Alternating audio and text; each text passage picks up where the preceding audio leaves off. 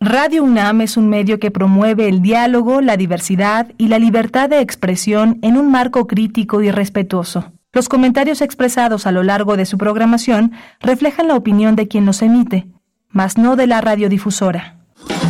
Radio UNAM presenta Primer Movimiento, El Mundo desde la Universidad. Muy buenos días, inicia primer movimiento, son las 7 con 3 minutos, 7 con 3 minutos de la mañana y hoy es lunes 7 de agosto del 2023, un día muy especial, una fecha especial para la UNAM, porque hoy es el inicio del ciclo escolar 2024-1 en el caso de los semestres en la UNAM. Hoy regresan a las aulas, eh, pues ciento, decenas de miles de estudiantes a esta casa de estudios en su plan anual y también semestral en las distintas sedes de nuestra UNAM. Así que, bueno, pues eh, enhorabuena. No todos, no todos llegarán el día de hoy, no todos vuelven a las aulas el día de hoy, pero sí el grueso de la población universitaria. Algunos, eh, por ejemplo, el, caso de alumnos y alumnas de nuevo ingreso eh, estarán ya en las aulas el próximo 14 de agosto. Eso sí, todos ellos, todos ellos inician en este mes de agosto. El caso del CCH también, todavía falta un par de semanas para que vuelvan un poco más, para que regresen a las a las aulas, pero ya ya en este mes todos estaremos emprendiendo este nuevo semestre, este nuevo año escolar, este ciclo escolar. Así es que enhorabuena. Estamos acompañándoles por el 96.1 de la frecuencia modulada. Perdón en esta mañana que nos acompaña Rodrigo Aguilar en la producción ejecutiva. También está el señor Jesús Silva frente a los controles en la consola de la cabina de FM de Radio UNAM. Antonio Quijano, nuestro jefe de noticias, y Miguel Ángel Quemain en la conducción, por supuesto, de este espacio que tendrá lugar de 7 a 10 de la mañana en vivo por Radio UNAM. Miguel Ángel, buen día, ¿cómo estás? Hola, Benice, buen día, buen día a todos los que nos escuchan, que inician clases, que ya están con las emociones a, flor de piel, con esta, con este, con este regreso después de unas largas vacaciones. Vamos a tener un menú muy interesante. Está Bruno Bartra con nosotros, él es etnomusicólogo, sociólogo, periodista, DJ, autor de Fronteras Reconfiguradas y, tiene un menú muy interesante también para la curaduría musical del día de hoy. Tendremos, tendremos también una recomendación cultural, una propuesta escénica, la señora Kong, que se presenta desde el pasado 5 y hasta el 20 de agosto, del 5 al 20 de agosto, en el foro de las Artes del CENART. Vamos a conversar con el autor, el dramaturgo y también director de esta obra, la señora Kong. Ignacio Escárcega estará en unos momentos más aquí en Primer Movimiento. Y vamos a tener también un Bach, el retorno a las bases. Esto dentro de la música del mundo desde México con Guillermo Teo Hernández, ingeniero dedicado a soportes sonoros, investigador de música de concierto y un profesor, un investigador, un historiador de la música mexicana. Tendremos en la segunda hora en la nota internacional, hablaremos de Haití, Haití y la propuesta que ha hecho Kenia para la creación de una fuerza multinacional contra la violencia de las pandillas que azota Haití. Vamos a conversar sobre esta cuestión con la doctora Margarita Vargas Canales, investigadora del CIALC de la UNAM. Ella fue presidenta de la Asociación Mexicana de Estudios del Caribe de 2016 a 2018 y sus líneas de investigación son historia del imperialismo estadounidense en Haití durante el siglo XX, historia política y social del Caribe insular y narrativas de las catástrofes ambientales también en el Caribe insular durante el siglo XX. Sí, vamos a tener también la presencia de El Salvador. Bukele busca reelegirse. Vamos a, tratar el tema con Enrique Anaya, abogado constitucionalista, sobre la, sobre la visión que tiene del presidente salvadoreño. Y tendremos la poesía necesaria en esta mañana de lunes a cargo de Miguel Ángel Quemain. Y vamos a tener una mesa del día dedicada también a la música, al coro, taller coro de la Casa de las Humanidades, un gran esfuerzo de Mariana González Bernstein, que coordina la Casa de las Humanidades, y Adjani Gamise, ella es directora coral, pianista, cantante y compositora, también es una activista de la música como derecho y un agente transformador eh, que para todo ser debe debe de ser la música. Por supuesto, tendremos después, como cada lunes, el cierre con la doctora Clementina Equigua, doctora en ciencias, divulgadora científica desde el Instituto de Ecología de la UNAM y también desde aquí, desde eh, Radio UNAM, eh, dirige, dirige las redes sociales del instituto y de la revista digital Oikos. Nos estará hablando de el calor de verano y el mar, la propuesta en Biosfera en equilibrio con Clementina Equigua. No se lo pierdan, tampoco, bueno, tampoco se pierdan la oportunidad de escribirnos, de escribirnos En redes sociales, está este nuevo nombre que le han dado a Twitter, X, arroba PMovimiento. Así nos van a encontrar ahí en esa red social y en Facebook Primer Movimiento UNAM. Así es que vamos ahora con la música. ¿De qué va la curaduría musical que nos propone Bruno Bartra en esta mañana de lunes? Vamos a escuchar. Primer movimiento. Hacemos comunidad con tus postales sonoras. Envíalas a primermovimientounam.com arroba gmail.com.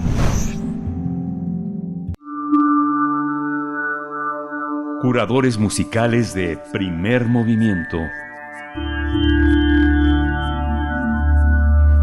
Tal? Muy buenos días a todo el auditorio de primer movimiento. Miguel Ángel Berenice, como siempre es un placer eh, traer una selección musical y para iniciar este mes de agosto, o bueno, estos primeros días del mes de agosto, eh, decidí hacer una selección de eh, pues de música del mundo reciente que me, que me ha agradado bastante por, por distintas razones.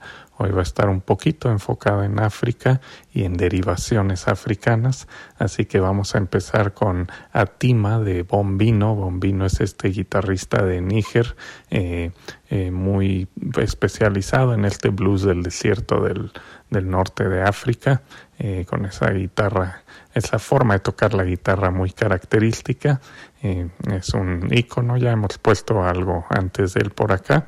Y bueno, de ahí, del norte de África, nos vamos a ir para el sur a escuchar de Zimbabue a Bantu Spaceship, que es una agrupación muy interesante, es un dúo que eh, bueno, en vivo son más, pero es un dúo principalmente que, que genera eh, pues una reinterpretación de la música tradicional y folclórica del sur de África en general, en particular de Zimbabue, eh, con cuestiones electrónicas y vamos a escuchar Bantu Electrosungura. Eh, esas dos eh, piezas primeras son del 2023 y luego nos vamos a ir unos mesecitos atrás para escuchar la, la pieza Escoquian de Don Couto, que es este DJ mexicano que tiende a la electro cumbia, pero también explora otros géneros. Y elegí esta pieza de su último álbum, El Cano, eh, porque precisamente eh, retoma algo de estas músicas del sur de África y creo que después de escuchar a Bantu Spaceship eh, veremos ese, ese vínculo muy, muy claramente. Em, ya de ahí nos vamos a seguir con otro tipo de influencias africanas ya en la música latina, pero con, una pieza de un grupo transnacional eh, ubicado en Londres que se llama Malfino y tiene una nueva pieza que se llama Strange Salsa, salsa extraña, y efectivamente lo es, es una base rítmica de salsa, pero eh, pues una melodía totalmente psicodélica. Eh, muy interesante. Y ya para cerrar, eh, vamos a escuchar de los champetos del Juju, eh, una agrupación que retoma elementos de la música colombiana, pero que eh, está radicada en México y, contribuyen músicos de varias latitudes. entonces, bueno, es algo interesante, una nueva banda ya con músicos veteranos en su alineación y es la danza del camarón.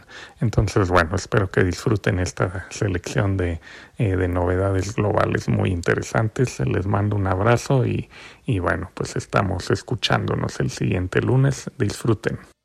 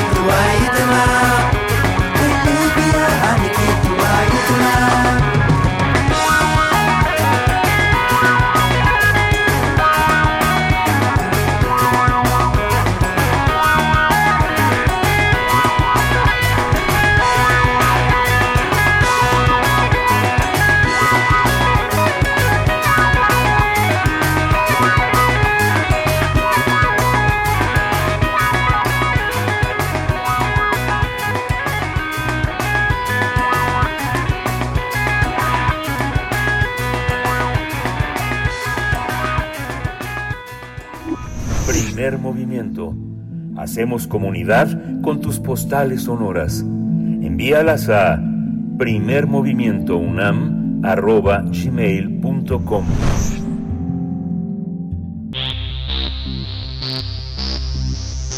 De festivales, ferias y más. Recomendaciones culturales. La puesta en escena La Señora Kong, que fue escrita y dirigida por Ignacio Escárcega, estrena una nueva temporada en el Centro Nacional de las Artes, el CENART, y va a estar hasta el 20 de agosto en el Foro de las Artes. El montaje que está a cargo del colectivo escénico El Arce nos habla de la fuerza de las mujeres para salir adelante. Esta historia transcurre en los años 40 del siglo pasado, donde una joven viuda lucha para sacar adelante a tres hijos pequeños y rehacer su vida amorosa. La joven es apasionada del cine y de la música, pero además debe enfrentar enfrentarse sola a la vida realizando tareas arduas, agotadoras e infinitas, por lo que le gustaría tener la fuerza y resistencia de un nuevo personaje cinematográfico, King Kong. De acuerdo con el director Ignacio Escarcega, la señora Kong hace referencia a su abuela paterna, quien se caracterizó por su fuerza y dureza, ya que muy joven quedó viuda y tuvo que sacar adelante a sus hijos, quienes a la vez tuvieron una infancia de limitaciones y algunas enfermedades. El título de la obra alude al clásico del cine que en su momento y durante años fue un acontecimiento, el, primate King Kong, que se relaciona con el gran gusto que su abuela tenía por el cine, así que ella es la señora Kong, fuerte y frágil a la vez, asegura el director. Pues vamos a tener una charla sobre esta puesta en escena que habla de la fuerza de las mujeres para enfrentar estas adversidades. Nos acompaña Ignacio Escárcega, autor y director de esta obra, La señora Kong. Muy buenos días, eh, director Ignacio Escárcega, bienvenido a Primer Movimiento, ¿cómo estás? Muy bien, con mucho gusto estar con ustedes. Buen día. Buen día, maestro Escárcega. Qué gusto, qué gusto hablar con usted. Comentábamos Bernice y yo que ya el Arce, el colectivo escénico El Arce cumple 10 años y que vienen, vienen también como muchas coincidencias que, en que hacen posible un musical y al mismo tiempo una referencia al cine. Cuéntenos cómo, cómo está pensado este, este montaje que mira hacia el pasado, pero que es de una actualidad, es de una actualidad enorme la situación de la señora Kong, ¿no? Sí, totalmente, totalmente. Sí, fíjate que eh, en lo que decían ustedes acerca de la presentación de la obra, pues ahí, digamos, está muy bien planteada la, la esencia de lo que se cuenta, ¿no? Digamos, ahora lo que lo que está de fondo es esta esta condición universal de, que podemos reconocer en, en, nuestras madres, en nuestras abuelas, de tratar de conciliar ese mundo de deber y de la tarea y de las obligaciones con la realización y los gustos personales que muchas veces quedaban omitidos, anulados. Entonces aquí lo particular de esta historia es que, que ella, eh, esta mujer, sí se da su chancecita, se da su tiempo, la historia está ambientada en la colonia Santa María la Ribera de la Ciudad de México, que en aquellos años era una colonia de prosapia, pero que ha mantenido una condición urbana hasta estos días que es este eh, crucigrama particular de árboles y poetas, ¿no? En donde Naranjo hace esquina con Sor Juana, en Manuel Carpio con Fresno y así. Entonces en ese mundo donde había cines, eh, el Roxy, el Majestic, el Rivoli, eh, ella se da sus escapadas para eh, cuando puede, en la medida en la que puede, sabe que está segura, porque la mamá le cuida a los hijos, se, escapa y va al cine y bueno, ahí este ahí es donde conoce a un vecino, a un señor que, que a pesar de los pesares, tratándose de una viuda con tres hijos, pues comienza a cortejarlo, ¿no? Digamos que ese es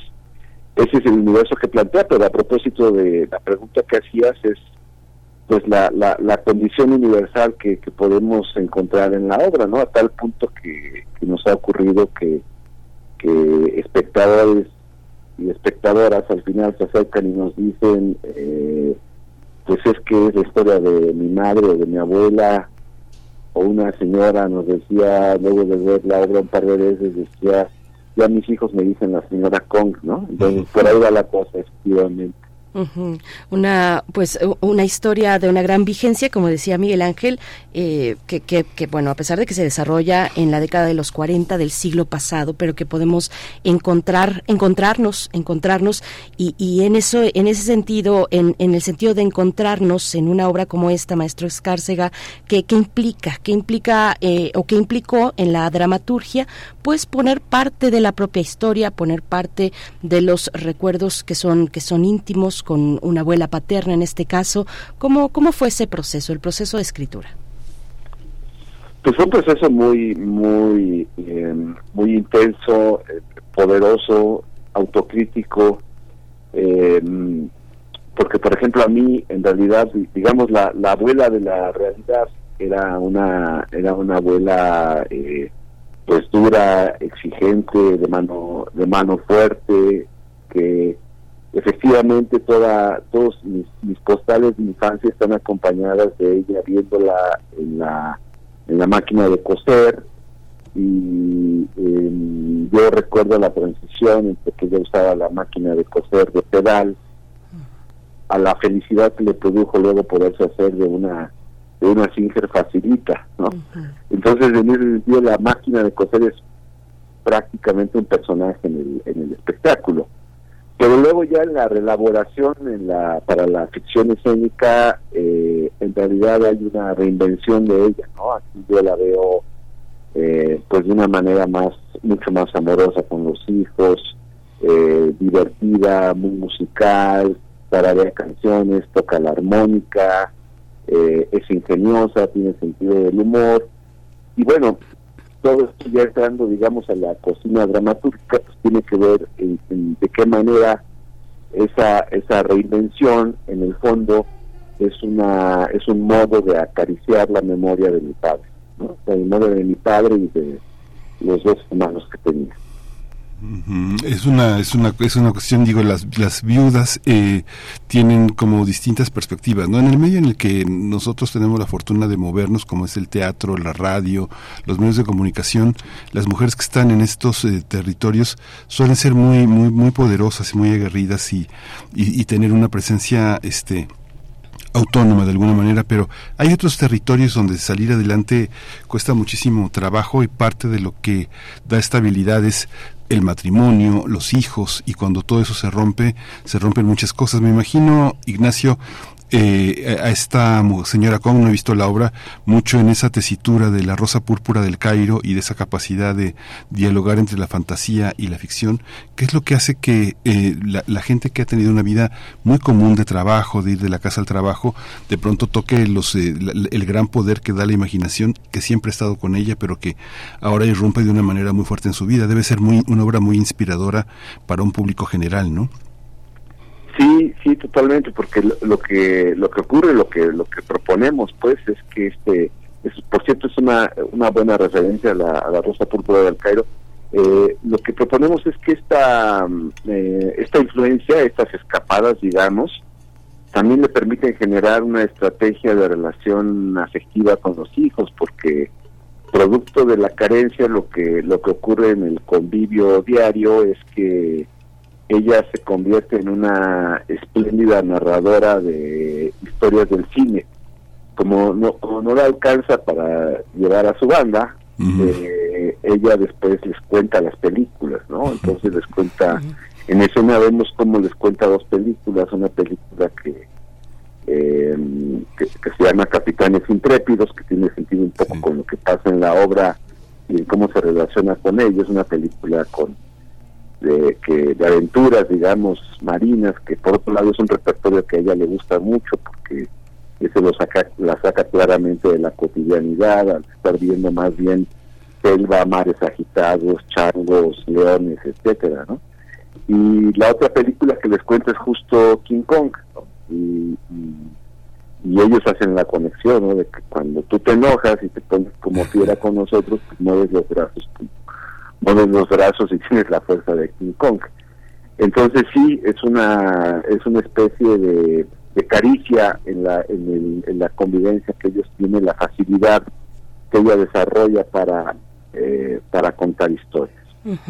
El cine tuvo eh, una, un, un momento, por supuesto, eh, lo ha tenido siempre de asombro para, para con los espectadores, pero en aquellos en aquellas épocas, en, en la década de los 40, pues debió ser eh, pues de una dimensión extraordinaria y absolutamente asombrosa para quienes tenían la oportunidad de acercarse al cine. ¿Cómo, Totalmente. cómo totalmente. retratarlo en una obra que da eh, un, un, un viaje que es un viaje al pasado?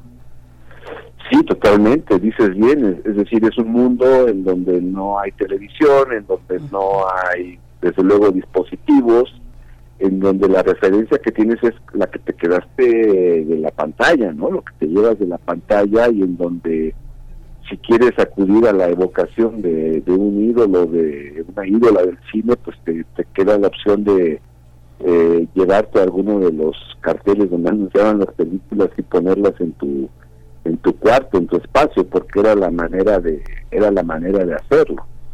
Eh, y entonces, bueno, eso, esto está presente también en la, en la historia, porque de hecho, eh, como es joven, los hijos más pequeños no, no tuvieron la no tienen recuerdos físicos del papá más que unas fotos borrosas que hay por ahí de, de identificaciones y cosas así, pero que dicen poco en realidad de la imagen del, del padre, ¿no? Entonces, producto de la cercanía de, de, ella, que se llama Francisca, con, con, con el cine, uno de los hijos decide que decide ponerle rostro al papá, ponerle cuerpo al papá, y, y el cuerpo y el rostro que elige pues son nada menos que los de Gary Cooper, ¿no? Por una película que van a ver que se llama Tres Lanceros de Bengala, que, que era una película clásica de Martinez.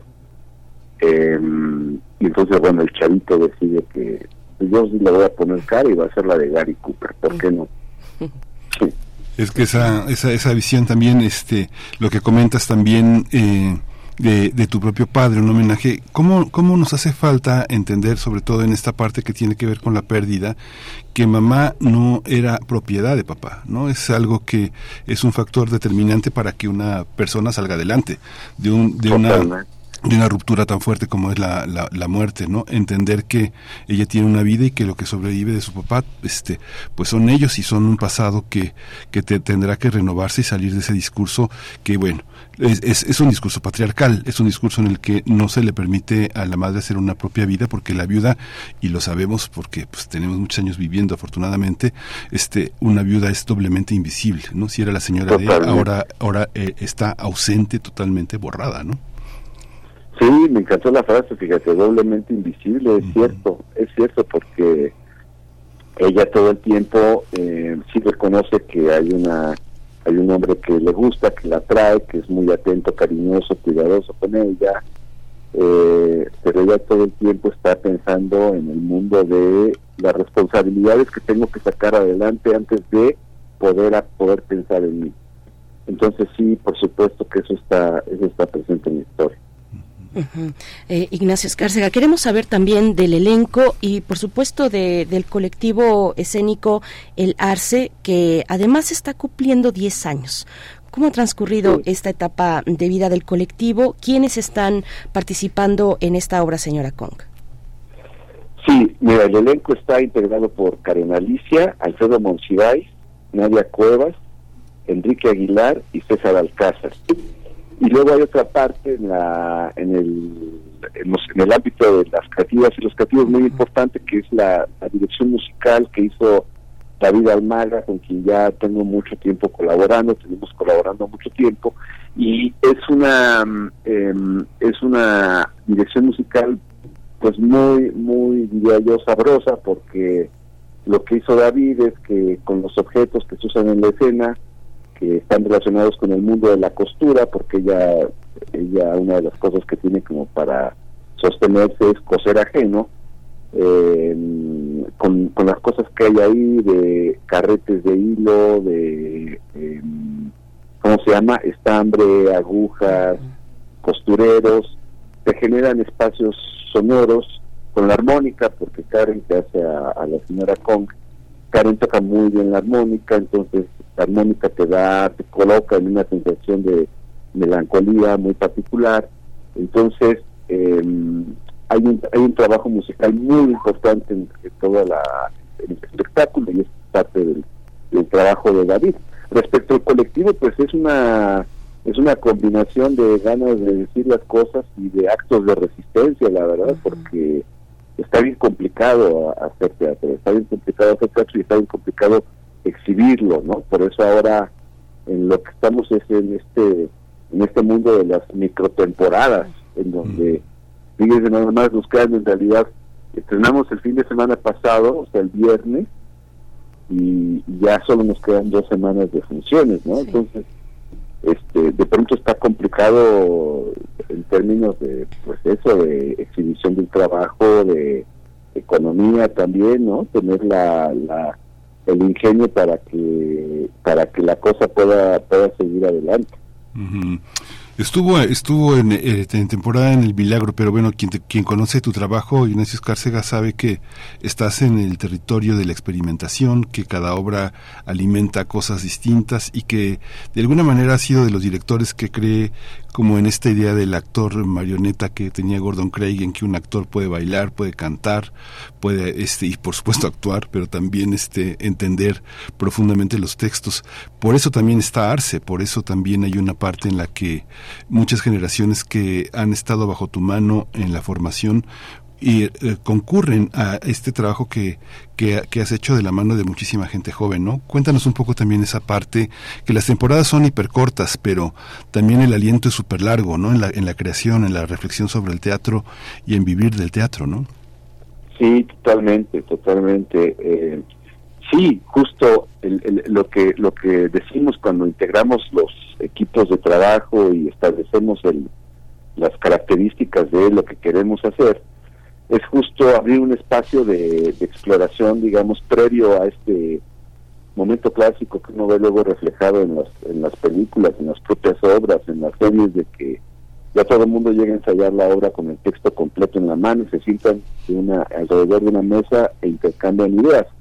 Digamos, lo que ha sido una particularidad es que más bien al inicio abrimos un espacio de exploración de unas 12 sesiones más o menos a lo largo de tres semanas, en donde este, van asignando tareas de expresividad escénica al, al elenco y resultado de eso, al cabo de esas 12 sesiones, hay una especie de boceto, ¿no? Yo le llamo protozoario escénico, que, que nos sirve como para establecer bien la mirada de a dónde va la cosa.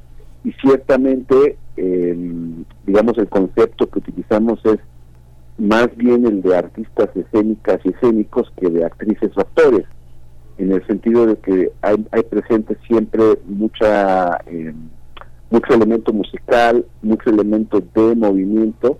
Aquí también, a propósito de la, de la pregunta del equipo de trabajo, aquí tuvimos el apoyo de, de Natalie Rangel en movimiento justo para distintas secuencias en donde, como todo se cuenta con muy pocos elementos, el, discurso del cuerpo es muy importante. Entonces, eso también, desde luego, está integrado en, nuestro hacer y, en efecto hemos podido ahí sostener temporadas de largo aliento este eh, Afterplay tuvo tres temporaditas eh, el juego de Yalta que fue otra obra que hicimos eh, está tuvo cinco años, seis años más o menos. Eh, Casa Calabaza, que está en otra línea de trabajo que hacemos, que produce Denise Ansure y Isabel Almanza. Esa, esa obra está en exhibición ahorita en un festival en Monterrey y ya lleva algo así como siete años circulando, ¿no? Entonces sí, cuando se puede y se logra, pues sí, se sostienen proyectos a lo largo del tiempo. Esperemos esperemos que sea el caso de la señora Kong y a mí me daría mucho gusto que la fueran a ver, ¿eh? por cierto. Por, supuesto que, sí. Claro, muchas gracias, Ignacio Escárcega. Eh, mucha mucha necedad, eh, mucho compromiso con el teatro. ¿Qué, ¿Qué apuestas se tienen que hacer como, como director y también desde la dramaturgia? Eh, apuestas cuando las condiciones pues son tan poco favorables para, para el teatro cultural en México. ¿Cómo, cómo se viven las tentaciones para y, y qué hay que hacer para no sucumbir tal vez a lo más inmediato, a lo comercial, a lo fácil? Sí, pues acudir a, al, ingenio y, valiéndose, pienso yo, que de, de premisas de, de, síntesis, de depuración, tratar de llegar a, a, estos objetos culturales en donde eh, no haya demasiada demasiado número de integrantes, ¿no? Aquí me estoy contradiciendo un poco porque en realidad, aunque es un elenco chico, de pronto para las condiciones de, la gestión independiente, eh, cinco personas, pues sí, es un elenco, digamos, este, amplio, podríamos decir, ¿no? Pero esto tiene que ver con, la reflexión que propones eh, de poder de poder generar que, estos eh, estos objetos culturales pues no sean complicados ni en términos de producción, hablando de lo económico, pero tampoco en términos de la, de la circulación. ¿no?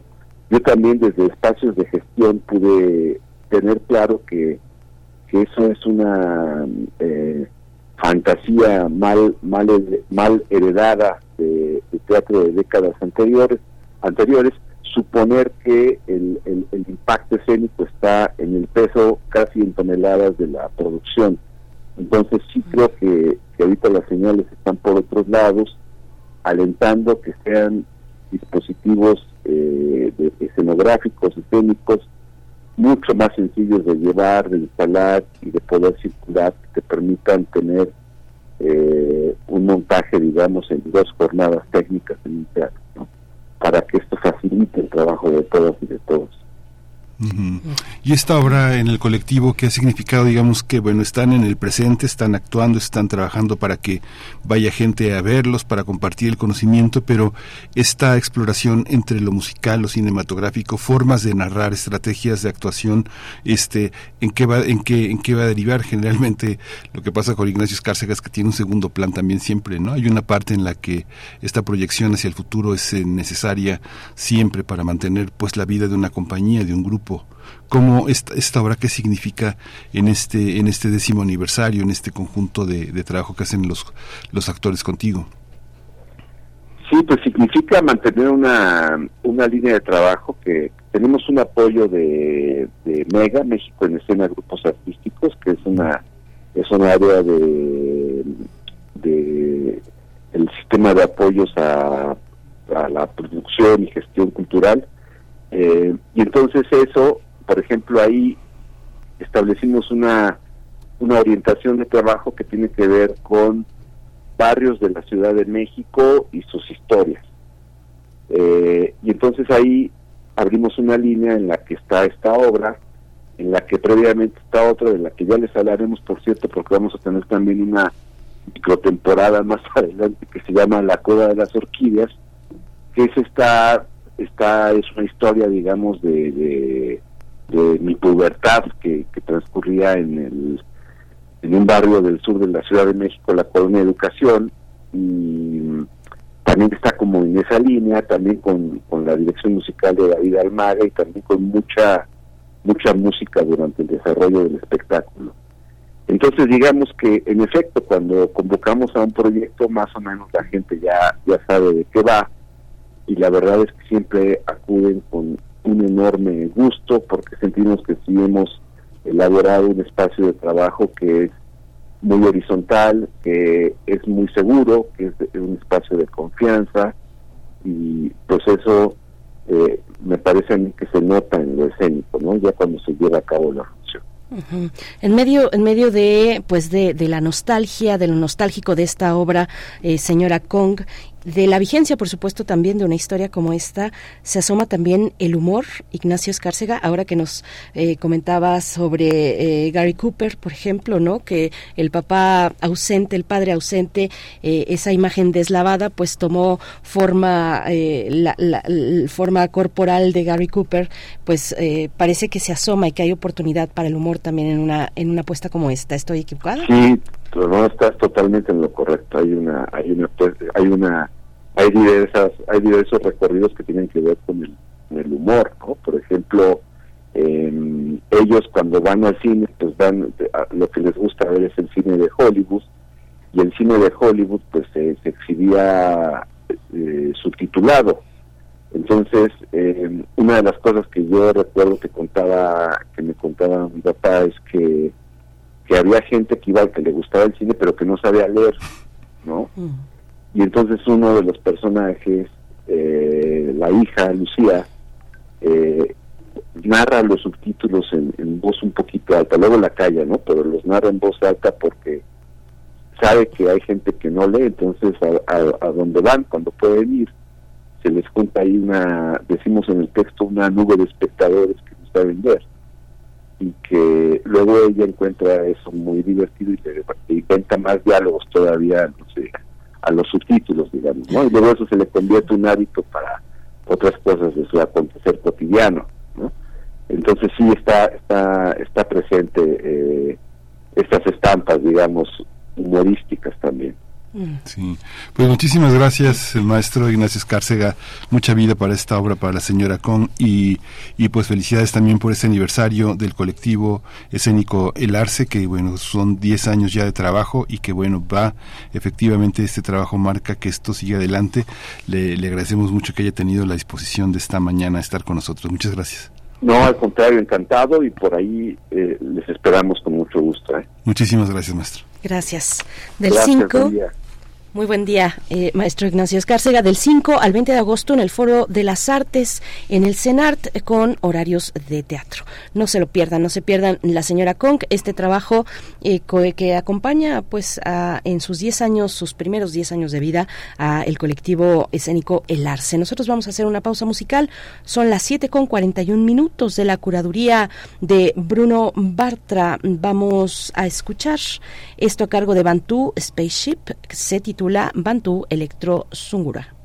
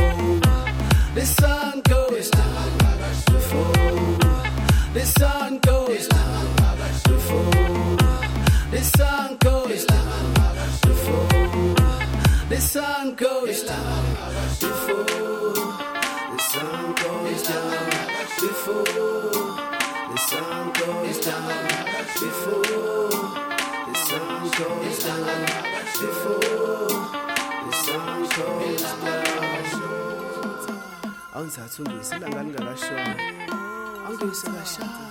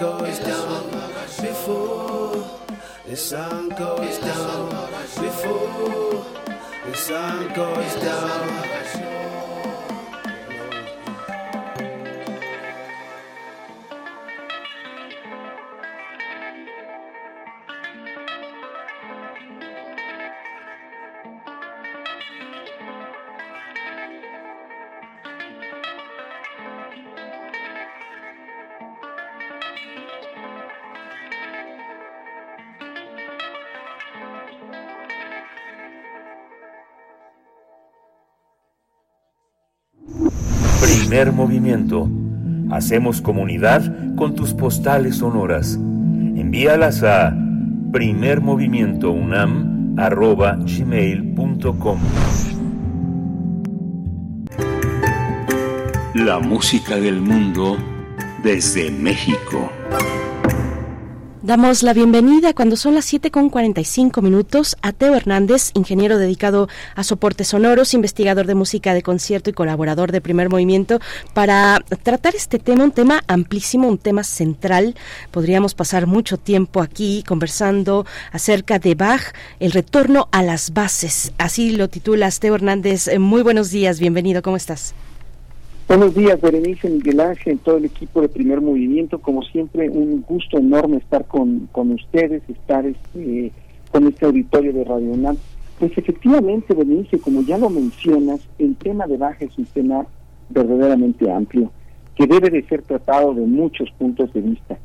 Pero eh, creo que ahora podemos enfocarnos en este brevísimo espacio eh, en dos puntos. Eh, tratar de hacer hincapié en que Bach cumple con dos funciones. Bueno, puede cumplir con muchas, pero en este caso vamos a enfocarnos a dos. Uno, una función que sería el músico, el músico en sí mismo, del cual definitivamente yo me considero un admirador y redento, uno de los grandes músicos de la historia, y el otro, el símbolo Bach, ¿no? que creo que deben de ser tratados si no en forma separada, por lo menos sí tratar de darle su espacio a cada, a cada uno. ¿A qué me refiero? Bueno, Bach nació en, en 1685 y murió en 1750. La mayor parte de las, de las biografías de Bach nos van a decir que es el gran músico barroco, eh, que fue uno de los eh, más eh, importantes creadores en la historia universal, etcétera, etcétera. ¿no? Esos datos de alguna forma ya, ya los conocemos. Pero desde el punto de vista de la cuestión simbólica, ¿qué significa Bach para eh, no solo la música, sino para el progreso de la música y el progreso de la idea de nación? Y bueno, para eso tenemos que referirnos un poquito a eh, a, la cuestión de, de histórica. Cuando Bach muere en 1750, es un músico que como compositor, conste, hay que, hay que aclarar esto, como compositor es un músico no solamente poco conocido, sino además los que lo conocen eh, piensan que él es un músico anticuado, que no se está adaptando a las a los a la modernidad. De hecho, sus hijos en ese momento, para 1750, 10 años después de su muerte, 1760, 1765, son infinitamente más conocidos. Eh, de hecho, si a alguien le preguntaran en 1760, oye, ¿tú conoces a Bach? Él diría, sí, claro, a Johann Christian o a Carl Philipp Emanuel. Prácticamente nadie se acordaría de Johann Sebastian Bach. ¿no? Esto se debe a varios factores. Como dije, ya Bach para esos momentos es un músico que como compositor está como con la vieja escuela, por así, por así decirlo, en palabras muy sencillas, ¿no? Pero hay un hay un hecho muy interesante, la, la música en esos de 1750 1800 tiene una evolución enorme, digamos, llega lo que se llama el periodo galante, el periodo clásico, aparece Mozart, aparece, aparece Haydn, en 1802 aparece la primera biografía de Bach. Todavía eh, la hace Johann Nikolaus Forkel, un, uno de los más importantes musicólogos que de hecho él es uno de los que, que sientan las bases de la musicología alemana, y de alguna forma expone que Bach es un compositor enorme que está en el olvido. Entonces, si en ese momento, para 1802, prácticamente una élite era la que conocía a Bach, unos cuantos, Mozart lo había conocido, Beethoven empezaba a estudiarlo, eh, empieza a, tener una especie de resurgimiento, un resurgimiento que, que llega a, a su, vamos a decirlo, su punto más alto cuando Mendelssohn en 1829 reestrena en un arreglo propio La Pasión según San Mateo. Esto en este, eh, vamos a poner en contexto histórico este resurgimiento de Bach. Es un momento en el cual hay una reconformación de la idea de nación, la monarquía eh, como, como los grandes mecenas empiezan a decaer y por lo tanto hace falta una liga con el pasado para crear una identidad, una identidad nueva. Entonces, si bien es cierto que por supuesto que escogieron bien eh, voltear al pasado y en este caso para rescatar a uno de los grandes músicos, no debemos de dejar a un lado el hecho de que tiene una función muy importante en esta construcción de la noción de nación. Entonces, regresando, Bach, por supuesto que es uno de los más grandes compositores, pero su resurgimiento no debemos de dejar a un lado que está junto con esta nueva noción de nación que por otro lado es sumamente sumamente útil. esta nueva idea romántica de la música que se da justamente que empiezan a hacer en estos años de, de, la de 1802, que es la publicación de la primera biografía de Bach, a 1829, que es el, eh, eh, cuando Mendelssohn reestrena La Pasión según San Mateo, suceden muchas, muchas, muchas cosas desde el punto de vista social que no podemos dejar de lado, repito. Eh, ¿qué, ¿Qué cosas?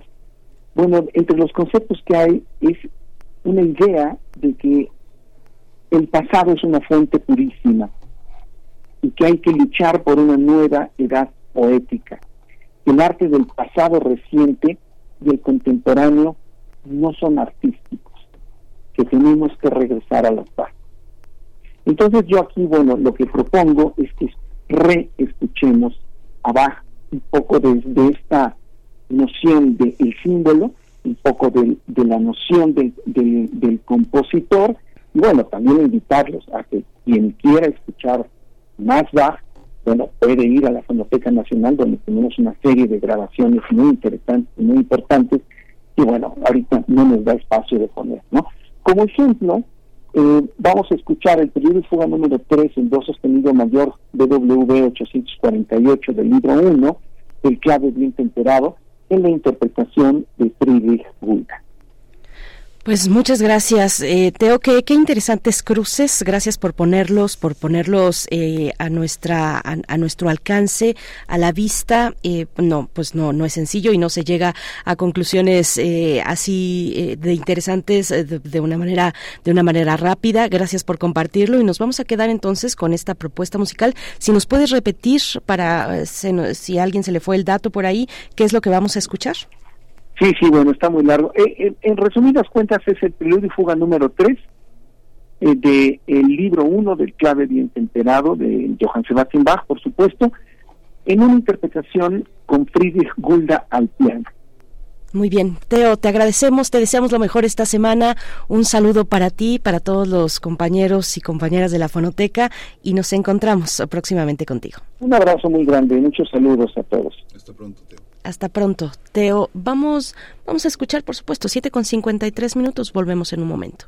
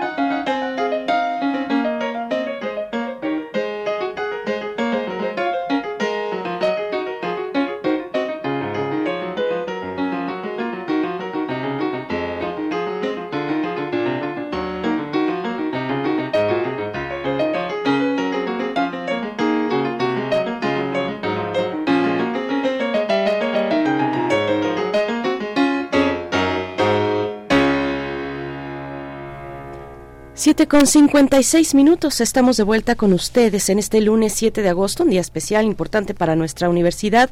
Antes de irnos al corte, eh, queremos hacerles la invitación a que se acerquen a la Gaceta Universitaria. Por supuesto que el número de esta ocasión está dedicado a este nuevo ciclo escolar, al regreso a clases y un, em, una cuestión interesante, importante también a destacar es, eh, pues, lo eh, es, es destacar y señalar que la universidad recibe no solamente a decenas de miles de estudiantes nacionales, sino también internacionales. Eh, en este periodo 2024-1, en este nuevo semestre, la movilidad internacional, digamos, del grueso, el 67% de estudiantes pertenecen a América Latina y el Caribe, el 7% pertenecen a Asia, el 3% vienen de Estados Unidos y Canadá.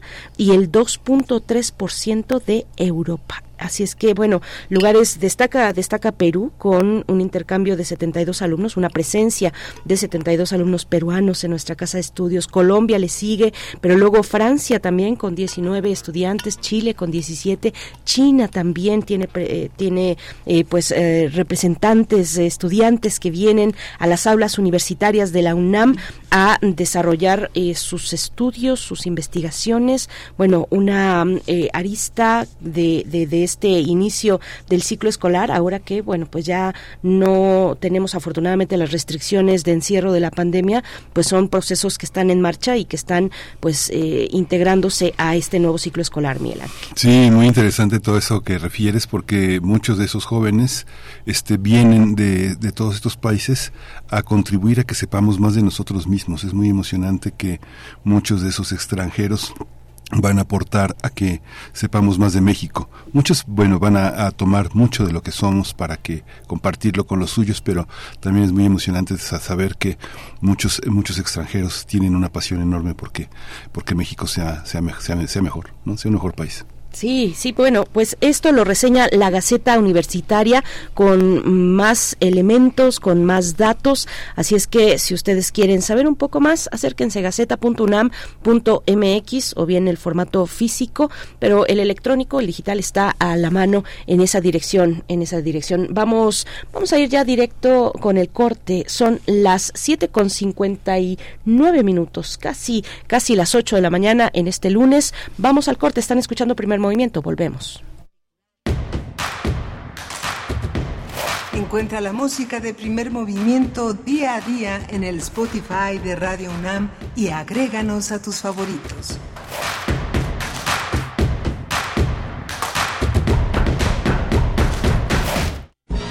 El arte es una cadena interminable que empezó con el aleteo de una mariposa en una página y termina con una tormenta en un micrófono. Radio UNAM, Radio UNAM te invita a conocer los fundamentos del arte para reconstruirlos en su taller Contracultura. De la literatura clásica al rap en español. Imparte Luis Ernesto Perea Proof. Del 5 al 28 de septiembre, martes y jueves de las 19 a las 21 horas en Radio UNAM. Adolfo Prieto número 133, Colonia del Valle. Informes e inscripciones en cursosrunam.gmail.com Aprende a compartir tus ideas con metáforas, rimas y barras. Radio UNAM. Experiencia sonora. ¿Por qué es valioso tramitar tu INE si cumpliste 18 años?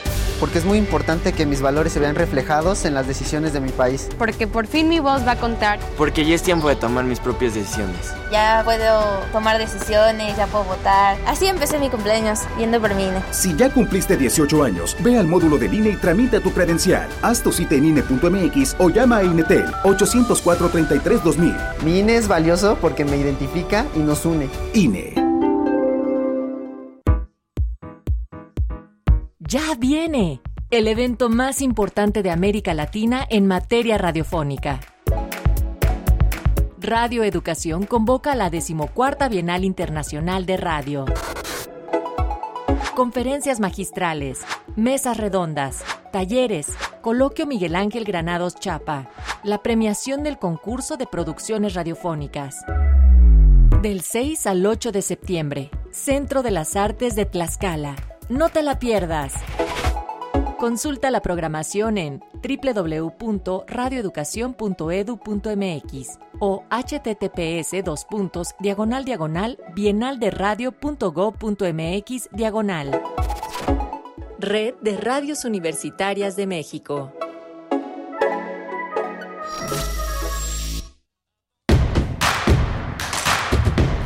Síguenos en redes sociales. Encuéntranos en Facebook como Primer Movimiento y en Twitter como arroba PMovimiento. Hagamos comunidad.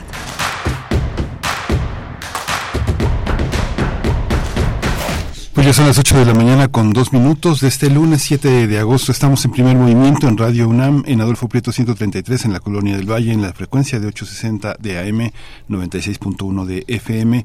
Primer movimiento en, Facebook, P Movimiento en Twitter.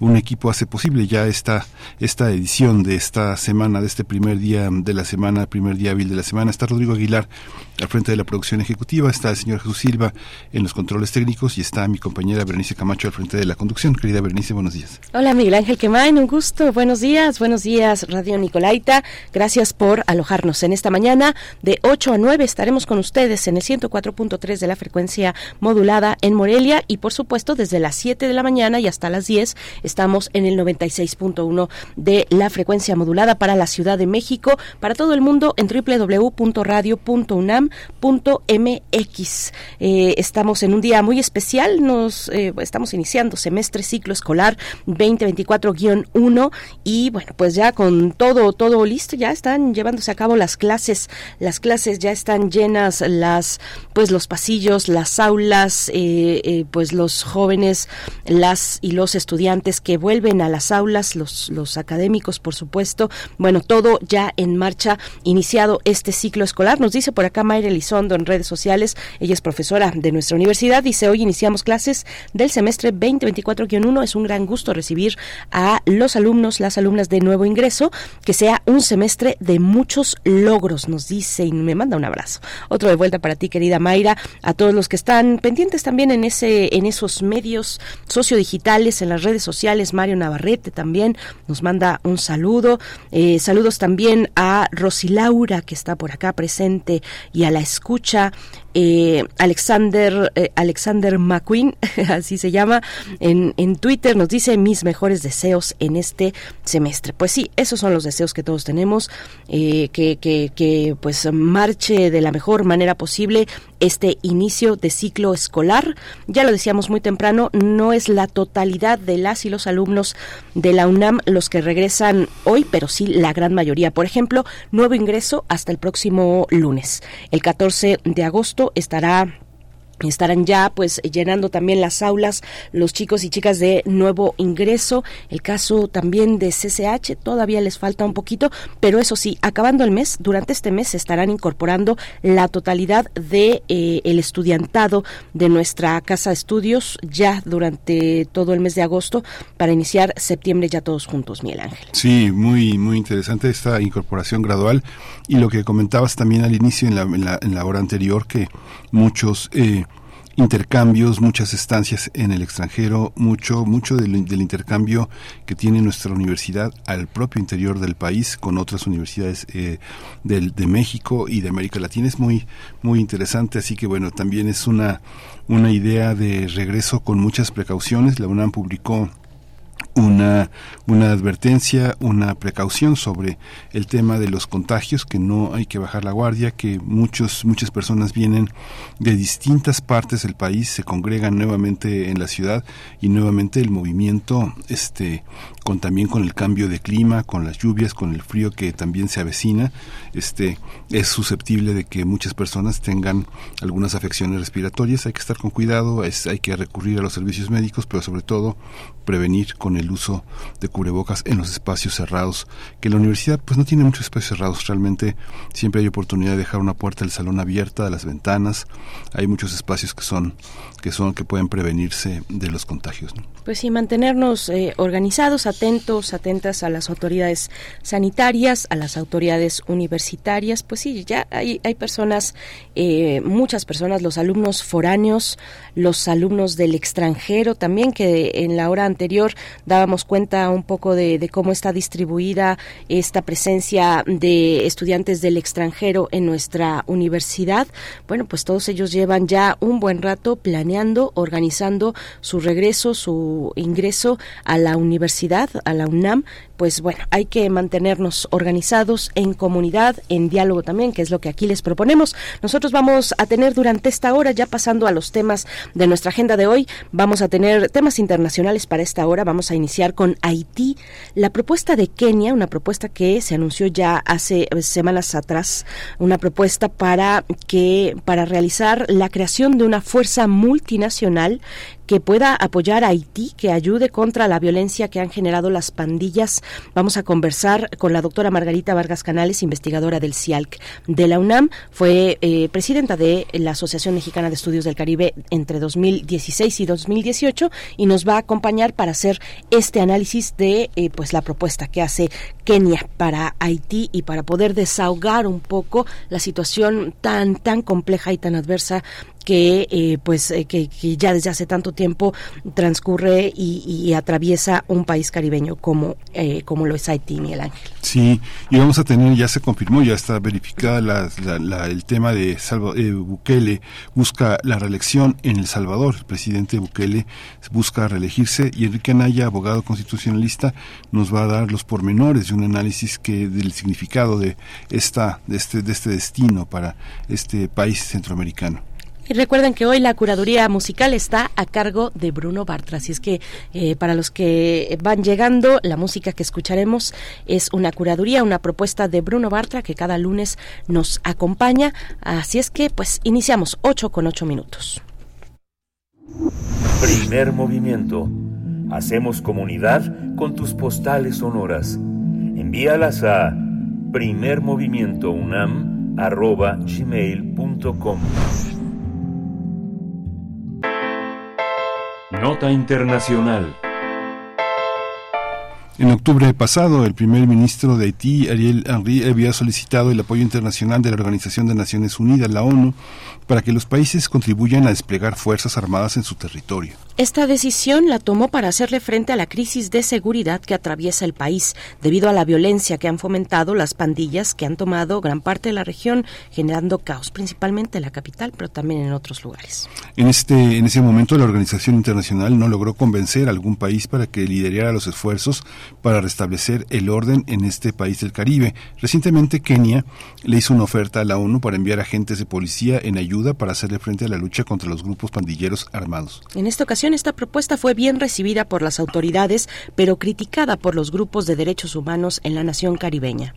Al respecto, la Cancillería de Kenia sostuvo que se aceptó encabezar una fuerza multinacional en Haití contribuyendo con mil oficiales policiales. Este país africano ya desplegó sus fuerzas de apoyo para de, la paz en el extranjero en países como República Democrática del Congo y Somalia. Sin embargo, Kenia señaló que su propuesta de despliegue necesita un mandato del Consejo de Seguridad de la ONU, así como el consentimiento de las autoridades locales. Pues vamos a analizar esta situación de seguridad en Haití, la decisión de apoyar la propuesta keniana para combatir la violencia de las pandillas y está con nosotros la doctora Margarita Vargas Canales, investigadora del CIAL UNAM, fue presidenta de la Asociación Mexicana de Estudios del Caribe de 2016 a 2018 y ha trabajado sobre historia del imperialismo estadounidense en Haití durante el siglo XX, historia política y social del Caribe insular y la narrativa de las catástrofes ambientales en el Caribe del siglo XX. Buenos días, eh, Margarita, gracias por estar con nosotros. ¿Qué tal? Mucho gusto. Buenos días. Los saludo a usted y a su auditorio.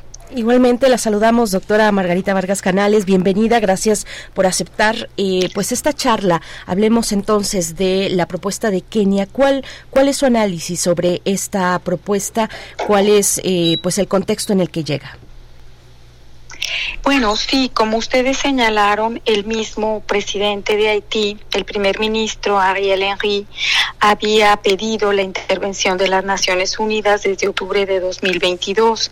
Sin embargo, no había habido un, quórum entre la comunidad internacional y ahora se presenta esta propuesta del presidente de Kenia.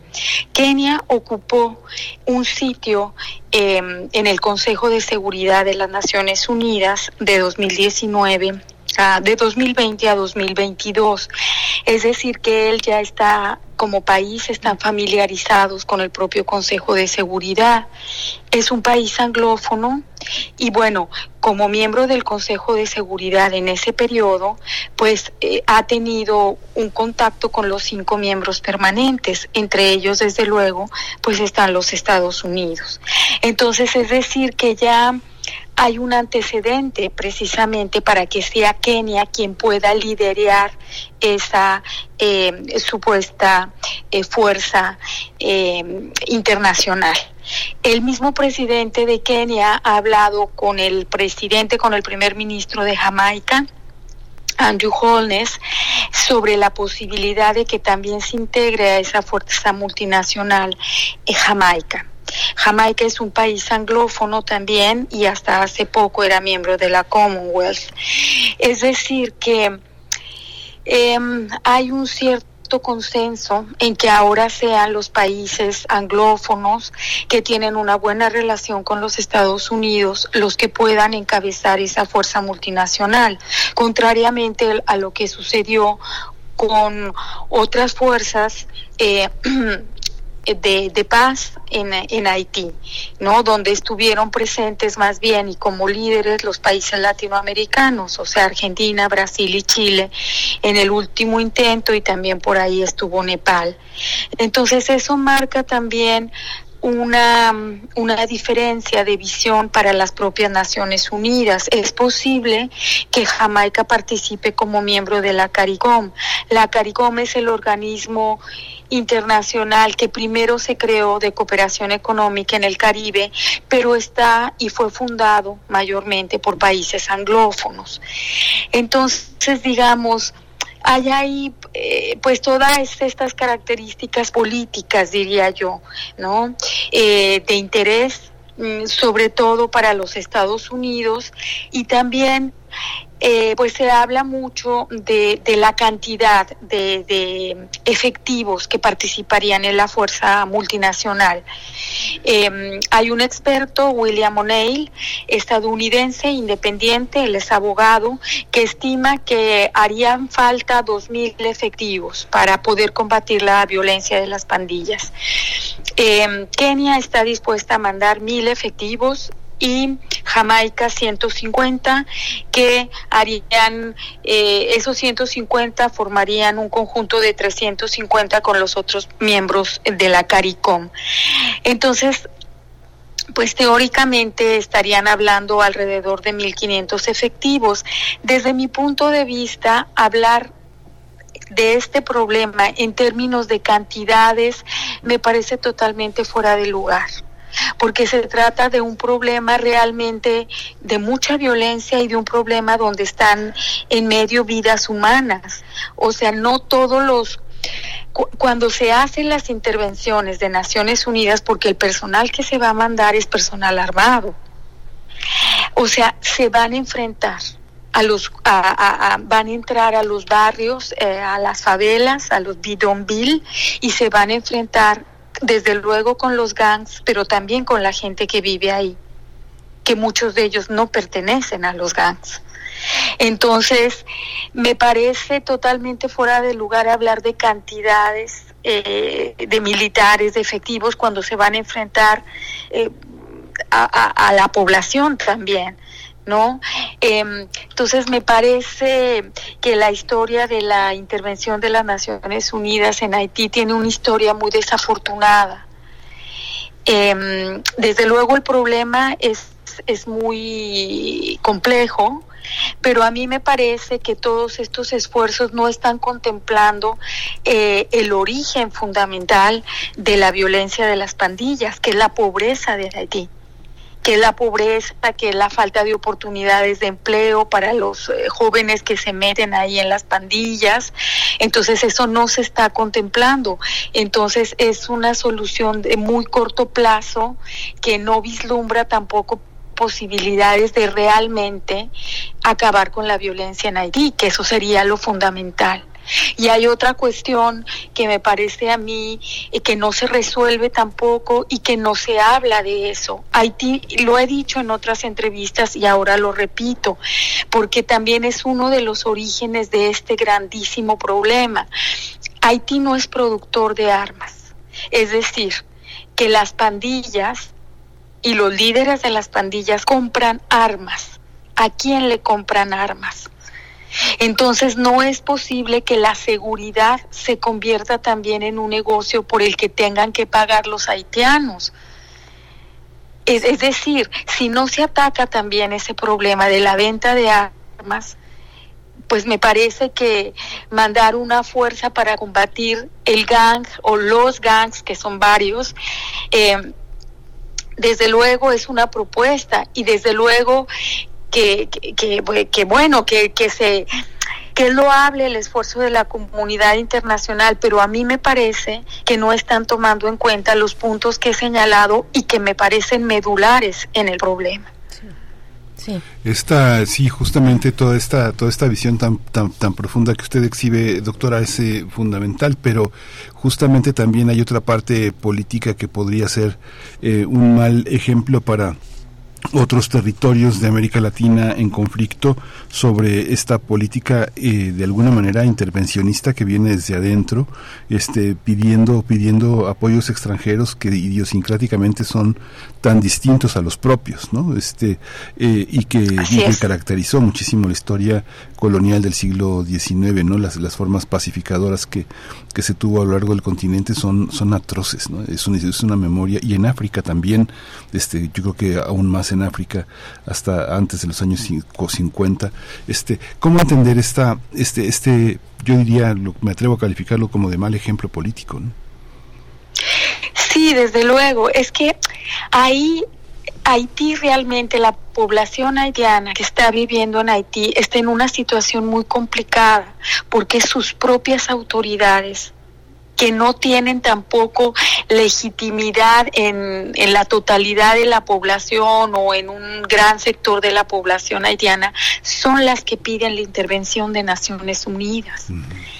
Entonces, eh, la situación desde luego que es muy complicada y que da pie a a también la, la posible intervención en otros países. Eh, con, el pretexto de la, de la violencia. Todos los países de América Latina tenemos violencia y tenemos grupos armados, unos más que otros, eh, y, está el problema del narcotráfico también. Muchos países africanos eh, pues tienen también esa situación, entonces eh, digamos que esta intervención, aquí lo complicado es que son las autoridades haitianas las que lo pidieron por eso la población haitiana se encuentra, eh, digamos, como, como contra la pared en, en, eh, por su propio gobierno y también por los organismos internacionales eh, y por la violencia de los gangs. Fue muy sintomático eh, cuando la población de estos barrios eh, asediados por los gangs trató de refugiarse en la embajada estadounidense y las autoridades de la embajada estadounidense rechazaron a la población. Entonces esa población quedó, eso es como un como una metáfora de lo que está pasando, una metáfora que fue real, digamos, no es metáfora, una situación real de lo que está pasando en Haití. O sea, para esa población que es la que está entre la policía haitiana, entre sus autoridades, entre los gangs y ahora también va a estar entre las fuerzas multinacionales, pues me parece eh, que, que donde justamente lo que decía anteriormente, ¿dónde está esa población? ¿no? ¿Dónde están como las causas eh, más profundas del problema que no se resuelven con una fuerza multinacional, ni tampoco se resuelven con la misma fuerza de la policía haitiana, ni tampoco se resuelven con de la parte de la violencia del gang matando o secuestrando gente. Entonces, digamos, ese para mí es ese es el problema y el mal ejemplo, como usted menciona, pues sería para Naciones Unidas tratar de intervenir en un problema muy complejo. Eh, desde una óptica pensando que lo van a resolver con una con fuerzas armadas del país que sea o de la fuerza multinacional que sea. Y ahí es donde yo me refiero. Entonces, eh, pensémoslo así, ¿qué ventajas tienen países como Kenia o como Jamaica en, en mandar efectivos militares a un país como Haití? Es que les van a cobrar también por la seguridad a quienes. O sea, los haitianos, que es la población, que la, la población es la que necesita la seguridad, el gang no lo necesita, ellos tienen el control. Entonces, ¿quién va a pagar por esa seguridad? Doctora, ¿qué, ¿qué, ¿Qué queda? ¿Qué, digamos, qué grupos sociales al interior de, de, Haití estarían tal vez haciendo un balance frente a estos deseos de la autoridad pública, eh, frente a esta posibilidad de una, eh, una solución, entre comillas, tan problemática como esta? Porque, bueno, hay que solamente imaginar un poco cómo sería la llegada de estos efectivos militares extranjeros a una sociedad pues que está tan, eh, pues, tan, tan rota, violentada, con tan pocas o nulas eh, garantías de, de, nada. Eh, que, ¿Dónde está el fiel de la balanza? ¿Dónde están los grupos críticos ante eh, posibilidades como, como esta, como una policía o una fuerza multinacional? ¿Dónde está? Sí, bueno, o sea, eso es lo que no se dice casi en los medios de comunicación, pero desde luego que en Haití hay eh, organismos y, y, organizaciones de derechos humanos, hay organizaciones que defienden las libertades civiles, entonces son ellos los que también se tienen que sentar a la mesa de las negociaciones, pero eh, digamos, la representatividad a nivel Estado, desde luego la tiene el primer ministro.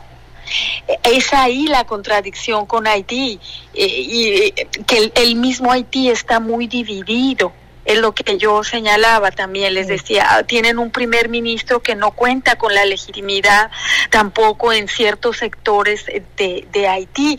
Entonces, una posibilidad es eh, también pues hacer grupos, las mismas Naciones Unidas lo hacen, a veces invitan a los organismos, eh, a las ONGs, a las famosas ONGs, entonces, ¿por qué en el caso de Haití no se toman en cuenta también a otros actores, además del gobierno, sabiendo Naciones Unidas los problemas de legitimidad que tiene el propio gobierno haitiano?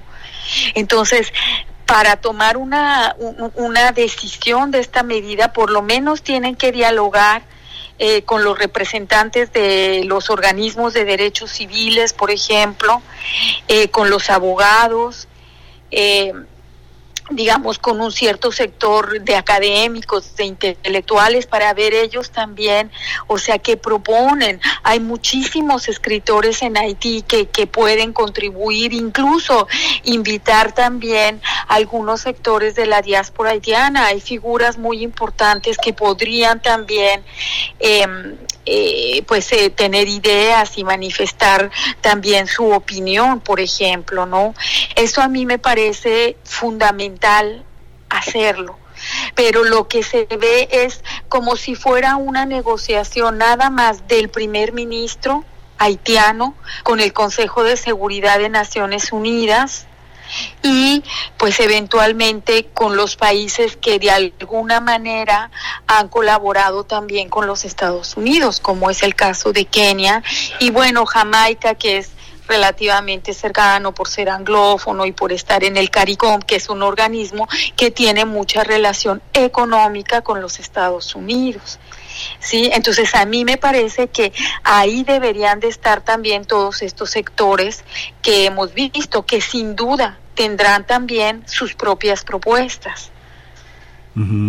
¿Hasta dónde puede llegar una, una, una cuestión intervencionista como esta cuando hay grupos activos, activistas también en Haití que rechazan pues toda la, toda la estrategia policíaca que este tipo de grupos puede llegar a tener frente a la población, los niveles de de, los matices que una policía debe tener frente a la población civil son parte de una enorme capacitación que difícilmente se pueden tener incluso medio hablando la lengua local no que es un que es un creol que es un creol bastante difícil que va de colonia en colonia hablándose de manera distinta no Así es, sí, por eso le, le, decía, pues está todo este problema eh, cultural, digamos, pero también eh, pues es un problema bastante complejo, eh, diría yo, eh, porque se, se las los organismos de derechos humanos, las ONGs, algunas han señalado y lo han denunciado. En la prensa haitiana, han salido, Le por ejemplo, lo ha sacado, han denunciado que la propia policía haitiana está en connivencia en muchos casos con, con las pandillas. ¿sí? Y que extorsionan también a la población y que la reprimen, en fin. Entonces, ese también es otro problema que no se está contemplando. Es decir, estos organismos tienen información fidedigna, tienen testimonios de que mm, eh, en ciertos casos pues eh, la policía haitiana está coludida con ciertas pandillas. Entonces, ese también es un problema muy fuerte en Haití, que, que son estos problemas de fondo. Además de la pobreza, de la pobreza y del desempleo, está la corrupción. Entonces, digamos, necesariamente una solución que de verdad quiera terminar con la violencia en Haití tiene que pasar por estas eh, por estos eh, temas desde luego no pobreza desempleo corrupción falta de oportunidades entonces eso implica desde luego eh, una colaboración también a otros niveles no nada más al nivel militar o al nivel policiaco Sí, doctora, pues antes, antes de despedirnos a mí, me parece importante que nos pueda compartir precisamente un, un panorama de cómo ha avanzado la situación eh, con estas pandillas, gangs, eh, en los últimos, pues en los últimos meses, en las últimas semanas, hasta qué nivel han penetrado, ha penetrado esa presencia, eh, dónde, en qué zonas es la capital, se ha extendido hacia otras regiones del país, cómo está, cuál es la, la cuestión, la situación. Sí, básicamente, eh, pues la situación, digamos, eh, continúa más o menos en un estado muy grave en la capital del país y está localizada, pues, en, barrios eh, marginales, Bidonville, eh, Cité Soleil, Carrefour, son algunos, pero no se ha extendido eh, como a lo largo de todo el país, aunque sí hay algunos gangs ya. Sí. Eh, ah, ya, ya, ya volvió la doctora. Un, un, segundo. Sí, adelante, por favor, doctora. Aunque sí, sí, nos decía, nos decía, hay unos gangs, sí, y ahí nos ya quedamos. En, Sí, en otras, en otras ciudades de Haití, como pudiera ser Cabo Haitiano, pero la situación más grave, insostenible prácticamente, está en Puerto Príncipe, en la capital del país. Entonces, yo no diría que ha habido un avance en cuanto a extensión, en cuanto al surgimiento de nuevos gangs. Lo que diría es que se ha intensificado los secuestros, los secuestros sí, y bueno, y la extorsión eso sí va en aumento. Entonces, el panorama pues es ese, eh, la policía digamos, tampoco se ve que la policía haitiana que haya desarrollado una estrategia efectiva para ese combate. Entonces, por ahí también habría que pues profundizar muchísimo y ver también eh, o sea, si van a mandar expertos, tienen que mandar expertos también en otras materias, como decía, por ejemplo, en la corrupción de la po propia policía haitiana, en los posibles lazos que ha desarrollado con los gangs. ¿Sí? Entonces tiene que haber también, eh, eh, digamos, eh, una, una fuerza en todo caso que no sea nada más de combate, una fuerza especializada en todo lo que estoy señalando, porque hay muchísimos problemas ahí por resolver y desde luego no queda aclarada la situación, que es lo que contribuye a que estén los gangs como están, de dónde obtienen las armas, de dónde obtienen la droga, a quién les compran las armas. ¿Sí? Entonces por ahí hay que empezar. O sea, si quieren realmente resolver el problema a profundidad. Si no, la verdad es que solamente se trata de un juego eh, de dominio, de imposición, eh, donde los últimos que van a ser beneficiados son la población haitiana y se repiten los mismos esquemas eh, pues que, que las propias Naciones Unidas han propiciado en el caso de Haití desde los años 2000. Uh -huh. Pues doctora Margarita Vargas Canales, investigadora del CIALC de la UNAM, muchas gracias por esta, por esta pre pre presencia, por esta hondura en, en, en el análisis para quienes eh, es, están muy lejos de, de, de, conocer una situación que nos es tan cercana, porque Haití es un, es un país que cada vez está más cerca de nosotros, que cada vez más eh, mexicanos van a llevar sangre haitiana y creo que claro. este, y creo que este es algo de primera importancia para nosotros de entender, ¿no? Muchas gracias, Margarita. Así es, al contrario, saludos, gracias. Hasta pronto, doctora Margarita Vargas Canales, investigadora del CIALC de la UNAM. Nosotros vamos a una pausa musical. 8 con 33 minutos. Qué complicada la situación en Haití. Eh, vamos a hacer esta pausa con la propuesta que nos hace Bruno Bartra cada lunes en la curaduría musical. Se trata de Don Couto a cargo de esta canción. La canción se titula Acoquian.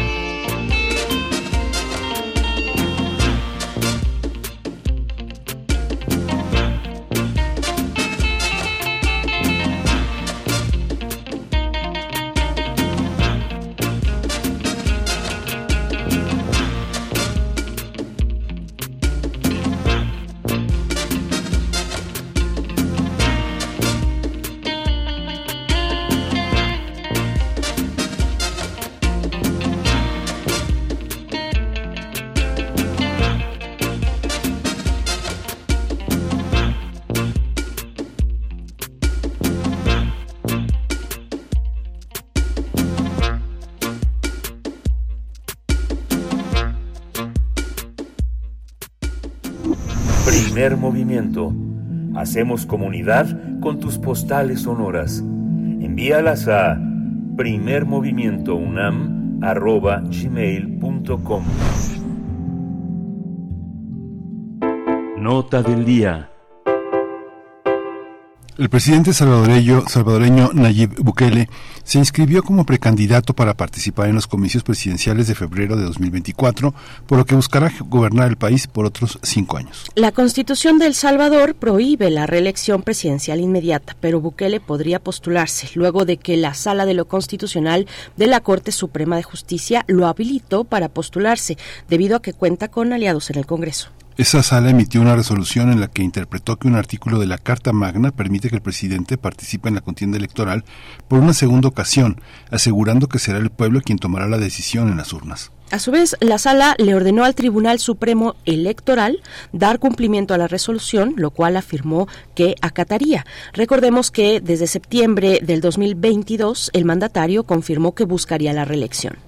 Al respecto, abogados constitucionalistas sostienen que la postulación de Bukele viola al menos cuatro artículos de la Constitución. Recordemos que Nayib Bukele asumió la presidencia el primero de junio del año 2019 y mantiene un alto nivel de popularidad que no ha bajado del 80% debido a que recibió el apoyo para su reelección de para para su reelección eh, de por parte de los partidarios aliados en el Congreso.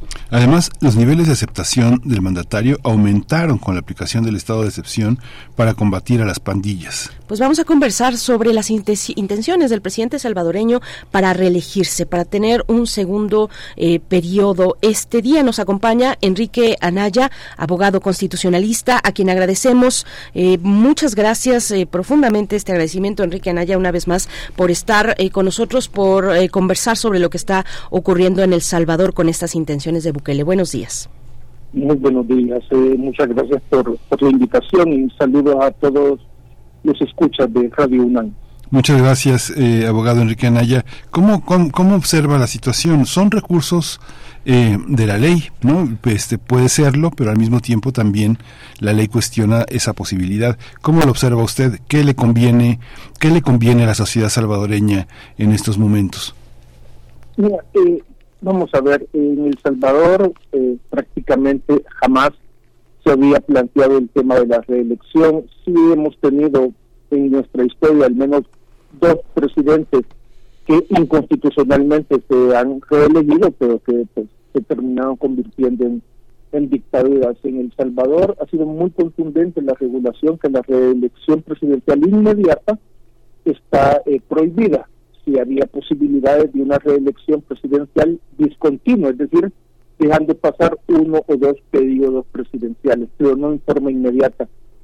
Al menos desde mi perspectiva, creo que al romperse esa regla básica de, de la, del constitucionalismo salvadoreño, eh, pues entramos en un ambiente totalmente incierto, porque lo que es previsible es que se trata, pues, por parte del señor Bukele y de su círculo, de una intención de perpetuarse de manera indefinida en el poder. Ahorita dicen que solamente un periodo más, pero eh, ya sabemos cómo es la historia no eh, humana, la historia política, que ya, digamos, va a quedar 10 años y luego seguramente, como ha sucedido en Nicaragua, en Venezuela, en Honduras, en Bolivia, pues intentarán prolongarse. Así que eh, creo que sencillamente se está intentando establecer un régimen político de carácter perpetuo, muy personalista, ¿no? Lo cual eh, a mediano y a largo plazo no es conveniente para ningún país. Sí, abogado eh, Anaya, ¿qué, qué, qué, posibilita ese escenario? Eh, ¿qué, hace que se abra la posibilidad de que Bukele se eh, relija de manera inmediata una vez terminado su eh, el mandato que corre actualmente? ¿Qué, ¿Qué, fuerzas políticas está apoyando? ¿Cómo están apoyando esta decisión? ¿Cómo, ¿Cómo se han configurado esas fuerzas políticas en torno a Bukele durante este mandato? Sí, yo creo que dos, un elemento, eh, digamos, sociológico y un elemento, digamos, formal. Uno es que eh, ante la desesperación de la gente de que El Salvador era uno de los países más violentos en el mundo, la presencia de las pandillas humanas en muchas comunidades donde la, la vida era invivible, pues la gente busca seguridad, la gente está más dispuesta a ceder sus derechos, ¿no? Eh, con tal de tener seguridad, con tal de tener, así sea, una relativa tranquilidad, ¿no? Lamentablemente el régimen de suspensión de garantías constitucionales, que ya tiene más de un año, ¿no? al menos algunos pensamos que ya es injustificable, eh, también ha producido, digamos, lo que tristemente el gobierno ha llamado daños colaterales, ¿no? Casi 200 personas han fallecido bajo la tutela del Estado. Se estima que al menos de los más de 70 mil detenidos en este año y año, casi año y medio, se estima que hay 20 mil detenidos inocentes. No hay ninguno condenado, que es impresionante, ¿no? Sino que dicen ahora que para intentar condenarlos van a hacer juicios masivos de hasta 900 personas, ¿no? Lo, cual, digamos, eh, es ya absurdo. Pues yo creo que la necesidad de la seguridad por parte de las personas hace que busquen refugiarse en ese líder mesiánico, ese líder de mano dura, ¿no? Y por el otro, pues formalmente, si bien es cierto que Bukele toma el poder en junio del 2019, en 2021 se hacen eh, elecciones legislativas en el país gana una mayoría muy fuerte, una mayoría calificada el, el partido del presidente Nuevas Ideas, y eso hace que el 1 de mayo del 2021, en forma inconstitucional, violando leyes, tratados, la constitución, lo primero que hacen es destituir o cesar a los magistrados legítimos de la sala de lo constitucional y nombrar a cinco operadores políticos eh, obedientes al régimen. Y lo primero que hacen es, cuatro, tres meses después, es dictar esa, entre comillas, resolución eh, autorizando la reelección eh, presidencial. Nosotros decimos, pues, por lo menos los que tenemos muchos años de, de en temas constitucionales, que no hay duda que estas personas fueron designadas básicamente para, para esa actividad. No, y son totalmente obedientes. Por ejemplo, con estos regímenes de excepción, hay más de 2.000 procesos de habeas corpus presentados en la sala de lo constitucional. Han resuelto 20, declarándolos sin lugar, rechazándolos, 20. Y los 1.980 otros casos están guardados. Es decir, no, ellos no, no son lo que en principio debería ser la sala de lo constitucional, que es el equivalente pues a un tribunal constitucional, a una Corte Suprema que resuelve temas constitucionales, que tendría que ser un elemento de control del Poder Ejecutivo, lamentablemente en El Salvador eso desde el 1 de mayo del 2021 ya no existe. Esta, esta visión, abogado, este digamos el peligro para América Latina y para otros otras latitudes ha sido esta permanencia en el poder que ha terminado en unas tristes historias de corrupción y de prolongación del mandato.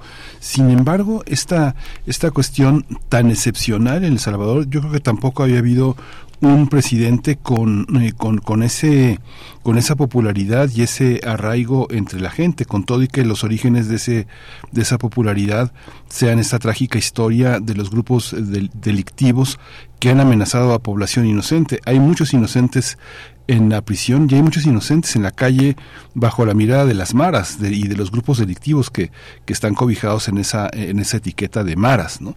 ¿Cómo, ¿Cómo entender eso? ¿Sacrificar uno por el otro? ¿O, o este o, cómo, cómo proceder con, con esta parte inocente qué es lo que hace que toda esta gente inocente este esté esté con los delincuentes en la cárcel qué es lo que, que dónde falla el sistema para que esto sea así yo creo que precisamente, no digamos que es evidente pues que la primera, una de las primeras obligaciones del Estado, es decir, inclusive digamos la creación del Estado como una creación humana, es precisamente el, monopolio de la fuerza.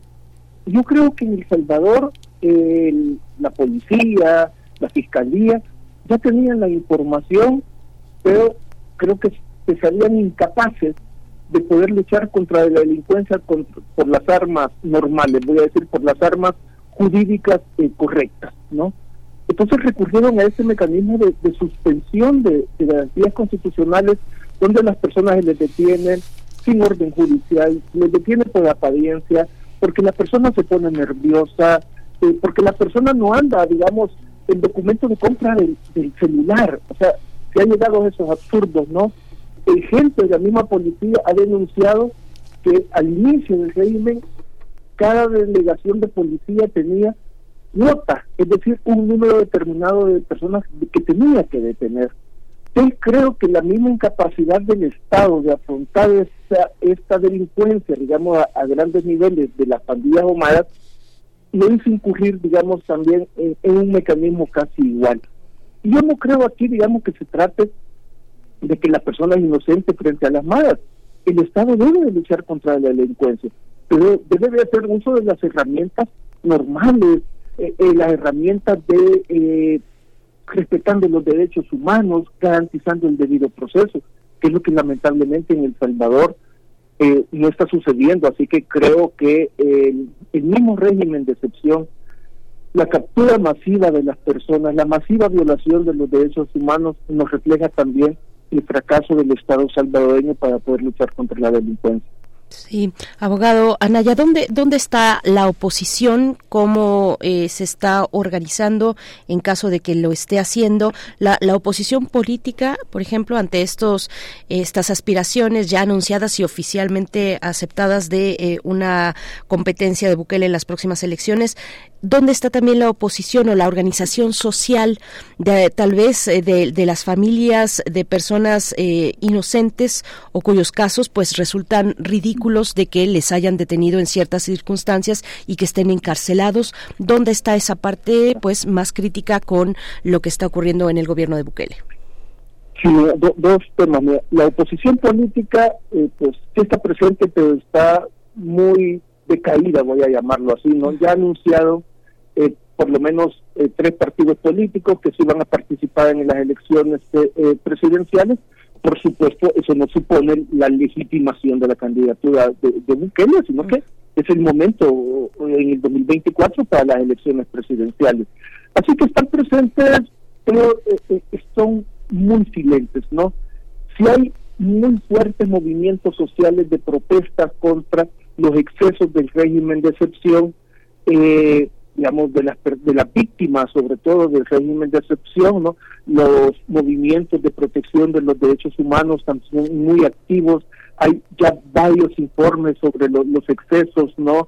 El hecho, digamos, de niños enfermos porque son eh, que la madre, pues, ah, le han llevado el bebé o la madre ah, le ha tocado el parto dentro de la, de la cárcel, ¿no?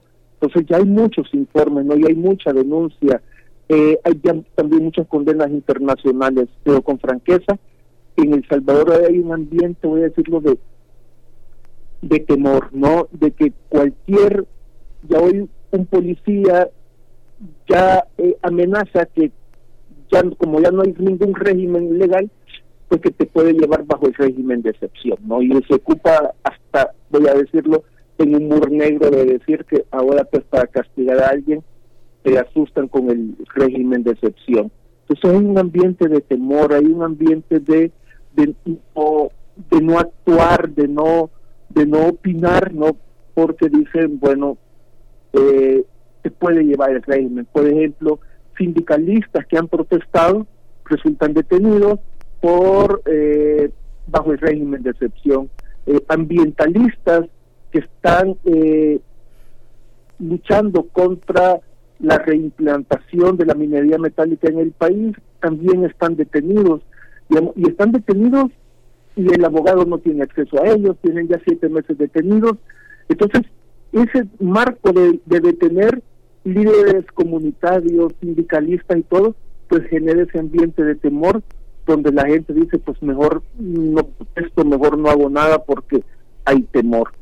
Eh, y eso provoca también pues que los discursos contra el régimen o el discurso contra el régimen apenas se escuchen, ¿no? La propaganda del régimen de Bukele es muy fuerte, ¿no?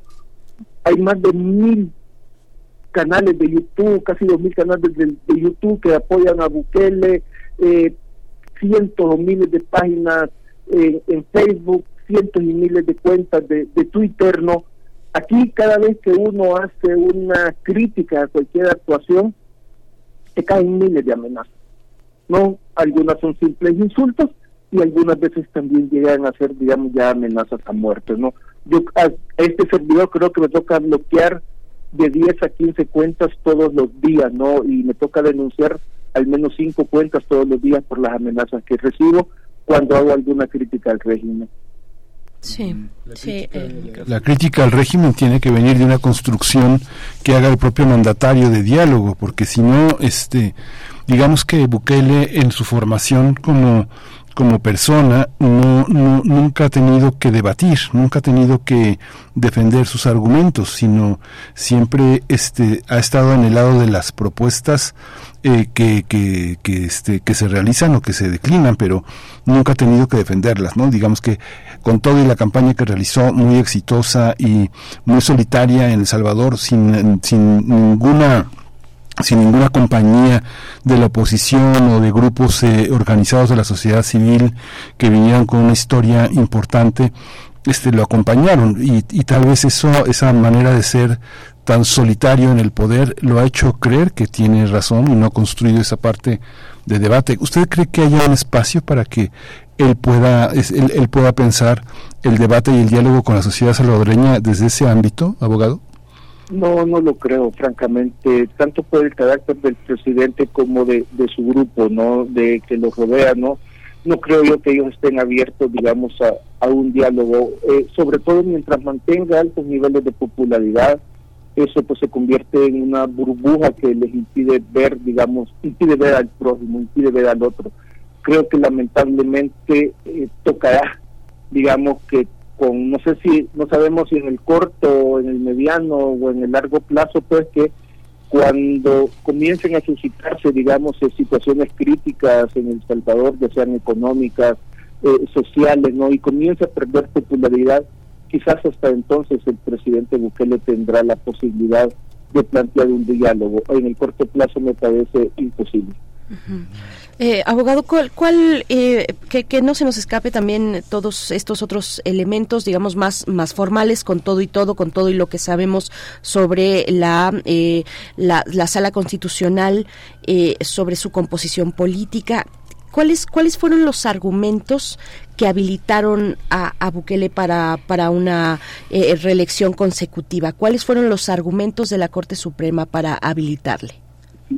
Hay un artículo de la Constitución, el 152 ordinalo, parágrafo eh, primero, que dice que no puede ser candidato quien haya ocupado la presidencia seis meses consecutivos no en el periodo inmediato anterior.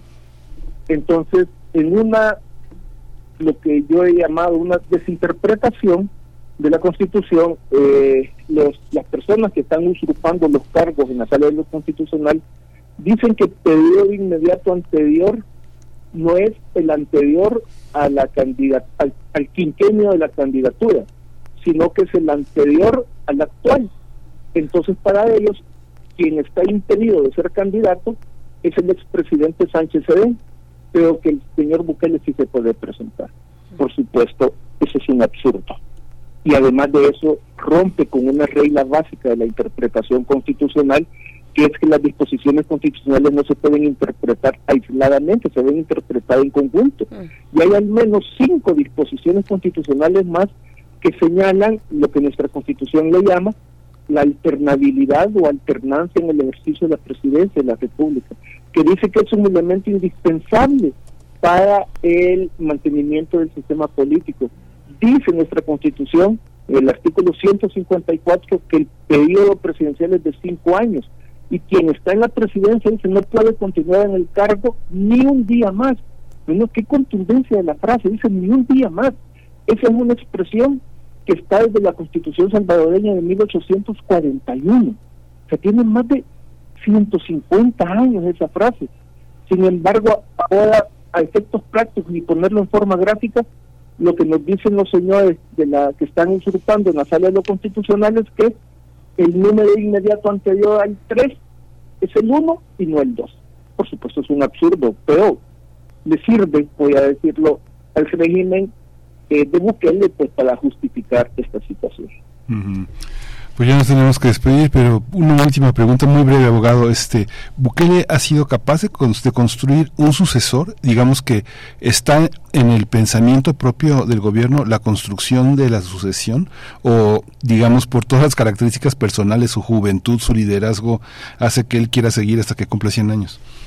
Eh, yo creo que precisamente no no no hay una figura de, sucesión no y precisamente por eso han tenido que recurrir a la, a la reelección. Creo que el movimiento de nuevas ideas está basado exclusivamente por la personalidad de Bukele. No hay ninguna eh, figura ahorita ni siquiera los hermanos de él que son eh, decir lobistas son eh, representantes de él sin tener cargos públicos pero son quienes digamos constituyen el, elemento más cercano de poder, pero al menos eh, actualmente no se advierte una sucesión en el poder. Pues estaremos muy atentos, atentas desde acá. Eh, Enrique Anaya, abogado constitucionalista, sobre lo que ocurre, sobre este capítulo, que se abre esta posibilidad ya oficial, ya habilitado el presidente Nayib Bukele para eh, pues presentarse a los comicios eh, presidenciales de febrero del 2024. Muchas gracias y nos mantenemos atentos. Hasta pronto. Encantados, un gusto. Saludos. Gracias, saludos. Vamos a despedirnos de Radio Nicolaita, 8 con 57 minutos. Nosotros vamos a seguir aquí después de la música y después de la pausa. Vamos con precisamente con música Malpino a cargo de esta canción. Se titula Strange Salsa y con ello luego al corte.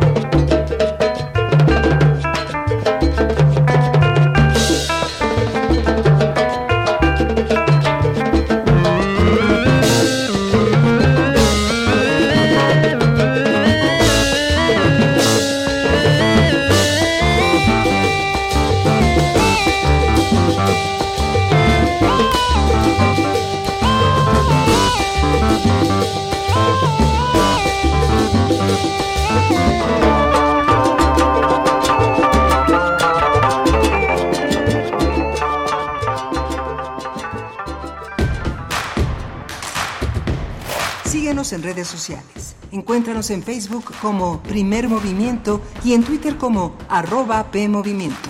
Hagamos comunidad.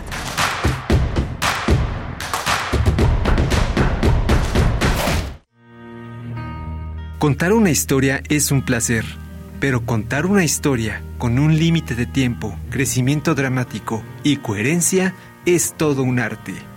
Radio UNAM te invita a aprender los fundamentos de la escritura creativa en su Taller de Guión Literario en línea, de la idea al papel en 10 sesiones. Imparte Alejandro Montes. Del 5 de septiembre al 5 de octubre, todos los martes y jueves de las 18 a las 20 horas a través de Zoom. Informes e inscripciones en cursosrunam.gmail.com. No es la historia que cuentas sino cómo la cuentas. Radio UNAM, Experiencia Sonora.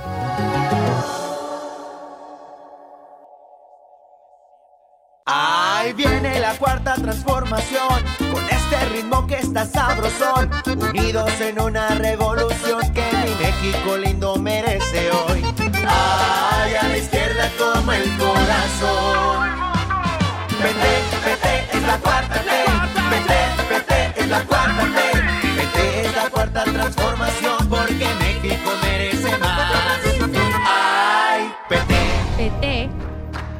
4T. ¿Eres creador o creadora de música, podcast o tienes una banda independiente? Si es así y te gustan los temas como responsabilidad social, accesibilidad y género e inclusión, la red de radios universitarias, a través de 30 frecuencias participantes, realiza la convocatoria Nómada. Con el objetivo de promover la participación de las y los estudiantes en la radio universitaria en diferentes campos creativos. No, te la puedes perder. La convocatoria tiene vigencia del 7 al 21 de agosto hasta las 14 horas. Da a conocer tu creatividad en estaciones pequeñas, gigantes, con o sin Wi-Fi. Que suene en municipios, ciudades y otros, países. Consulta las bases en las redes oficiales de tu universidad o en www.facebook.com diagonal RU México. Red de Radios Universitarias de México. Queremos escucharte. Llámanos al 55 36 43 39 y al 55 36 89 89. Primer movimiento. Hacemos comunidad. Buenos días, estamos ya de vuelta en primer movimiento. Va transcurriendo la mañana de este inicio de semana, lunes 7 de agosto del 2023. Son las 9 con 3 minutos ya, 9 con 3 minutos desde la capital del país, una capital ahora soleada. Eh, se, estima que habrá calor a lo largo de este día, así es que, bueno, pues prepárense, hidrátense y uh, háganse compañía, por supuesto, con primer movimiento, que estamos con ustedes desde las 7 y hasta las 10 de la mañana. Seguimos en esta tercera hora de transmisión. Nos acompaña Rodrigo Aguilar, está a cargo de la producción ejecutiva. También el señor Jesús Silva frente a la consola en los controles técnicos. Eh, Violeta Berber en la asistencia de producción. Antonio Quijano, nuestro jefe de noticias, también presente del otro lado del cristal. Y Miguel Ángel Quemain en la conducción y también en la poesía en unos momentos más. Miguel Ángel, buen día. Hola, Berenice, buenos días. Buenos días a todos nuestros radioescuchas. Vamos a tener en un rato más la, la poesía necesaria, pero la mesa del día que está dedicada al taller de coro de la Casa de las Humanidades.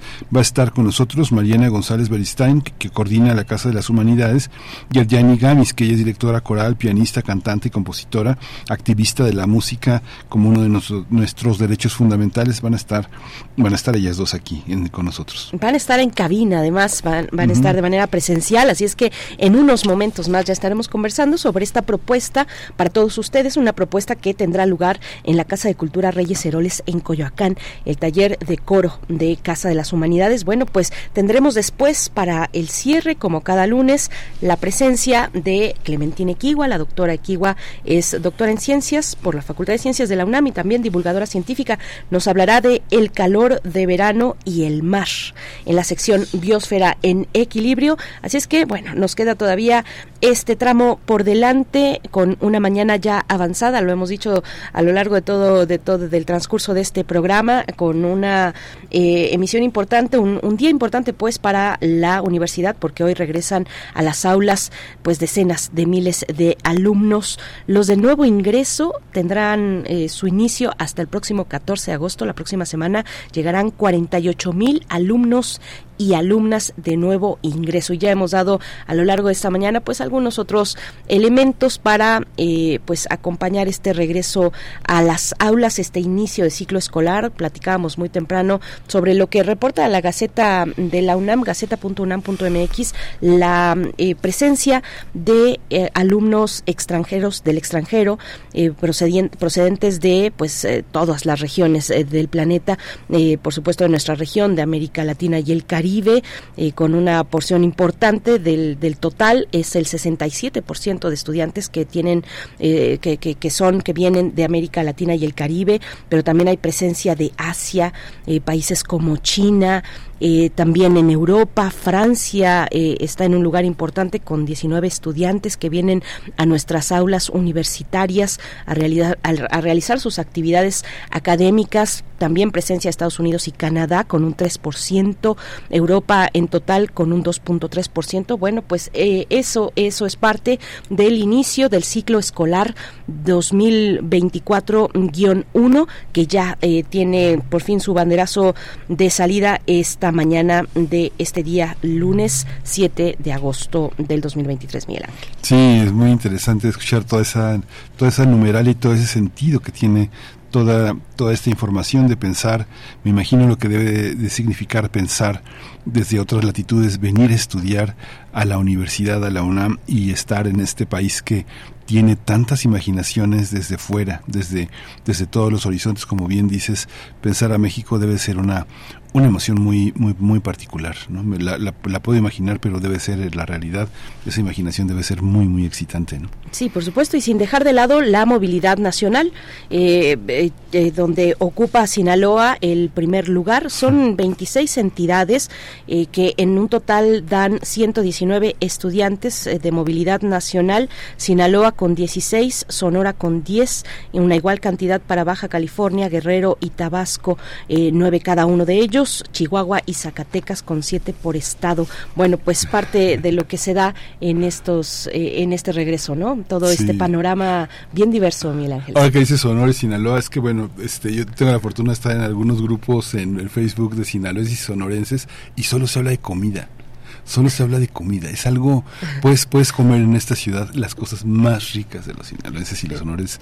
Pero, pero muchos de ellos son ejecutivos, profesionistas, estudiantes, gente que está de paso, pero, pero de largo paso. O sea, digamos, gente que, que tiene, trae a su familia, está con ellos y pues busca dónde poner cosas, dónde invertir para, para seguir comiendo lo que están acostumbrados a comer. Por supuesto, que acaso hay algo más importante que hablar de comida.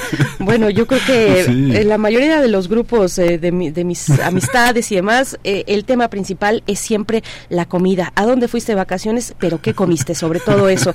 Eh, pues díganos ustedes si no, cuéntenos, cuéntenos. Eh, hablar de comida, pues es algo que nos une y más en un país como este, donde tenemos una tradición culinaria tan impresionante que es patrimonio de la humanidad, la cocina tradicional mexicana, por supuesto que está en primer lugar de la lista de los temas que se conversan en todos los grupos y si no, bueno, corríjanme. Cuéntenos en redes sociales. Vamos ya con la poesía necesaria. Déjame, darte, déjame nada compartir con él. Es que eh, el último mensaje fue, la semana del 12 al 18 estaré en Ciudad de México y llevaré un pedido de coyotas, machaca, bacanora y le pondré un extra por si alguien se anima. Por supuesto que sí, por supuesto que sí. Ese eh, tráfico de alimentos eh, por, por todos lados y en todas las familias y en todos los grupos de amistad, bueno, siempre es bueno traer pues una coyotita, un, un, un tamal, un tamal de, camarón, por ejemplo, también en Sinaloa, eh, un poquito de marlin. Bueno, pues eh, platillos nos sobran, para compartir es lo mejor, ¿no? Nos vamos ya con la poesía necesaria, nueve con nueve minutos.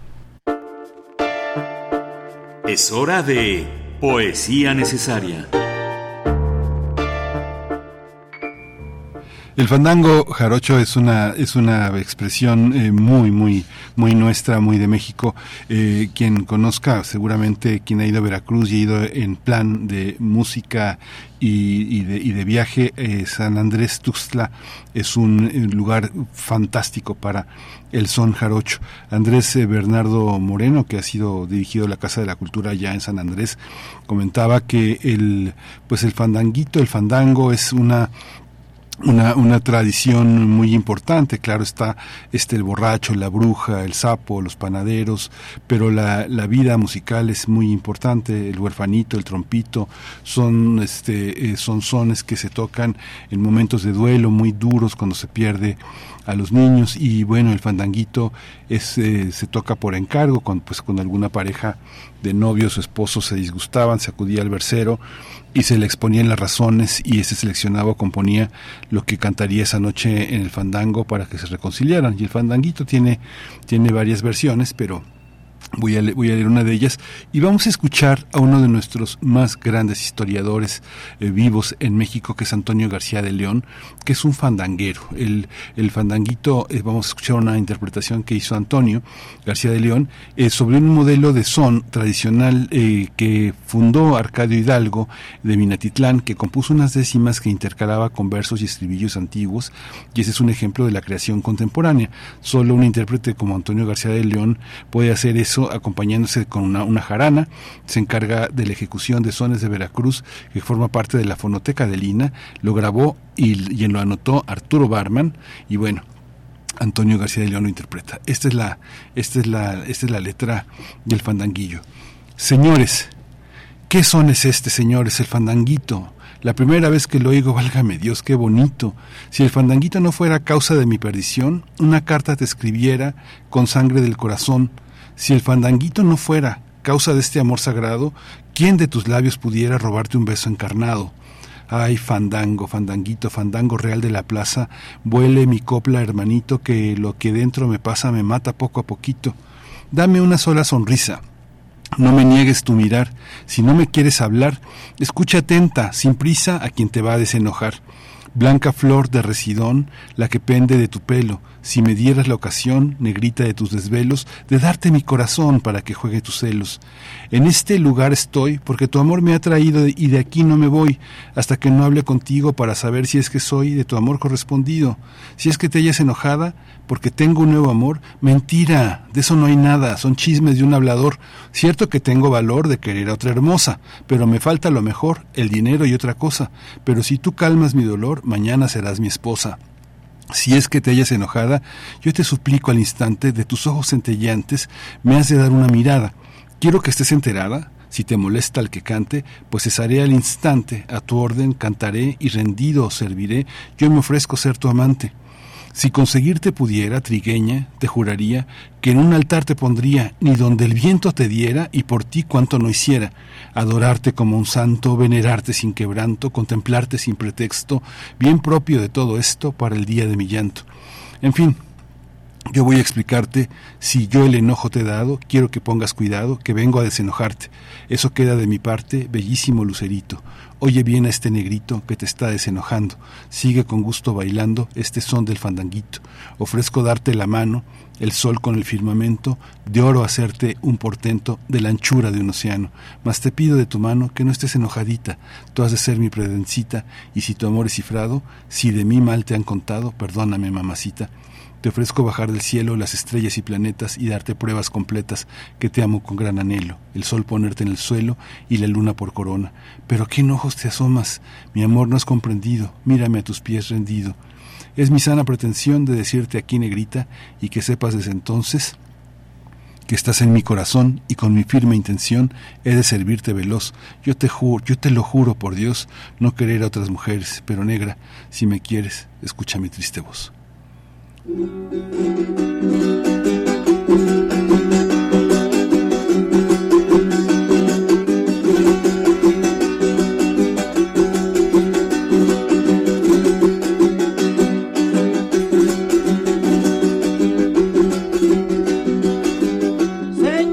que son este, señores que son este, señores el fandanguito, señores el fandanguito.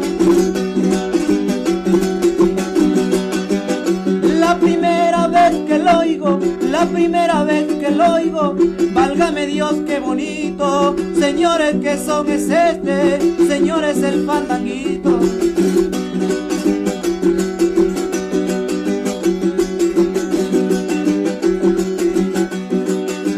Pues la ela, pues a la ela, más a la Golpe de mar, barquito de vela, dime mi bien para dónde me lleva, si para España, para otra tierra o a navegar al mar para afuera.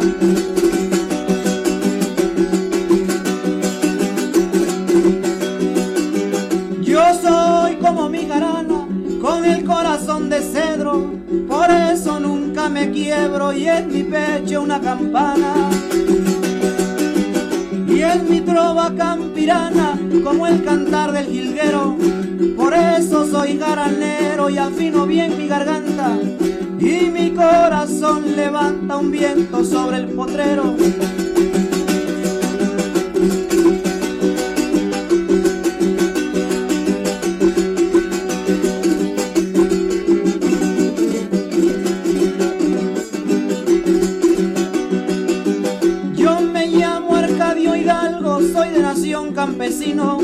Por eso es mi canto fino, potro sobre el que cabalgo.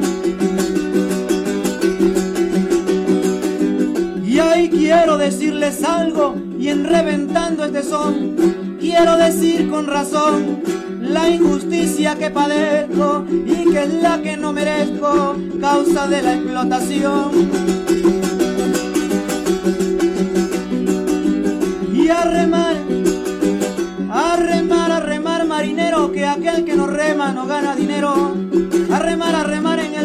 Que aquel que no rema no gana navío.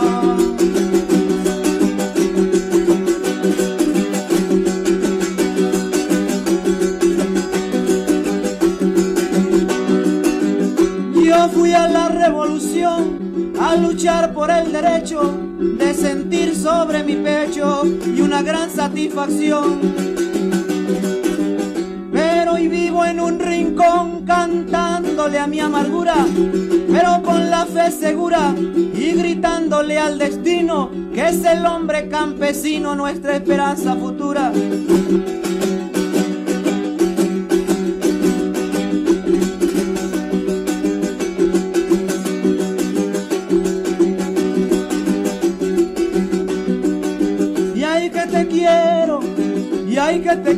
Te quiero, madama, porque te peinas al uso de España. Que te quiero, te quiero decir, que anoche a las 11 me iba yo a morir.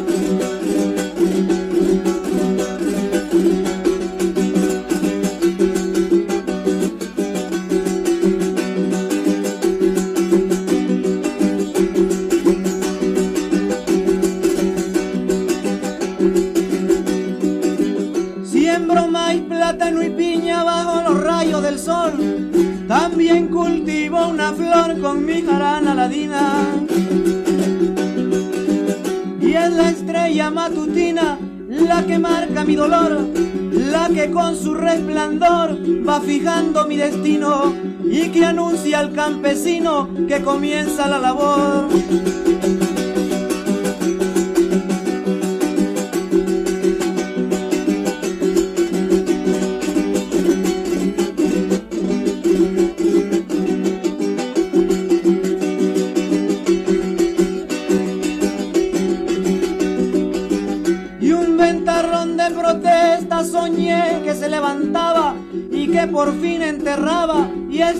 Que se apesta que grita como una bestia en medio de su corral que nos hace tanto mal y nos causa gran dolor nos chupa nuestro sudor y hay que matarlo con paz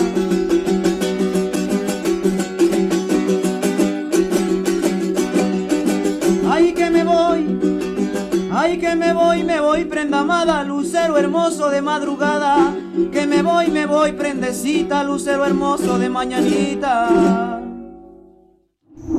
Primer movimiento. Hacemos comunidad con tus postales sonoras. Envíalas a primermovimientounam.gmail.com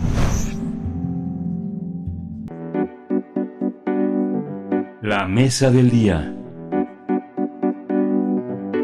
La Casa de las Humanidades invita a participar en su taller de coro para disfrutar de los beneficios que proporciona el gusto por el canto en grupo. Y es que la evidencia científica ha demostrado que múltiples, los múltiples beneficios que nos da cantar en grupo, como son la liberación de endorfinas, que son esas sustancias conocidas comúnmente como hormonas del placer, las cuales ayudan a, a mejorar el estado de ánimo.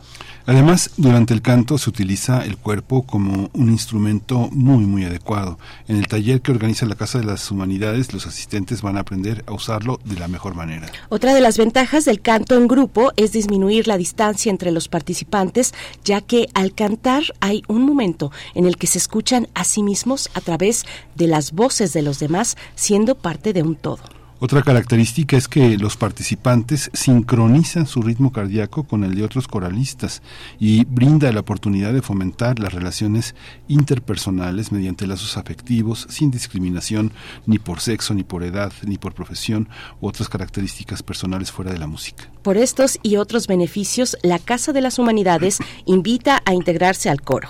Las inscripciones están abiertas. El taller está dirigido a todas las personas mayores de, mayores de 18 años. No es necesario contar con conocimientos de música ni experiencia en el estudio de la música. La inscripción se puede reservar por teléfono. El teléfono es el siguiente: 55 56 58 11 21 o en el correo electrónico casa de las humanidades arroba humanidades.unam.mx. Pues vamos a conversar sobre este taller de coro que impulsa la Casa de las Humanidades y están hoy con nosotros en la cabina Mariana González Beristain, quien coordina la Casa de las Humanidades. Mariana, bienvenida, buenos días. Muchas gracias. Gracias Miguel Ángel Berenice. Qué gusto estar aquí con su público de primer movimiento. Bienvenida, Mariana. Un gusto que es compartido, que es nuestro también. Y nos acompaña a Yani Gamis.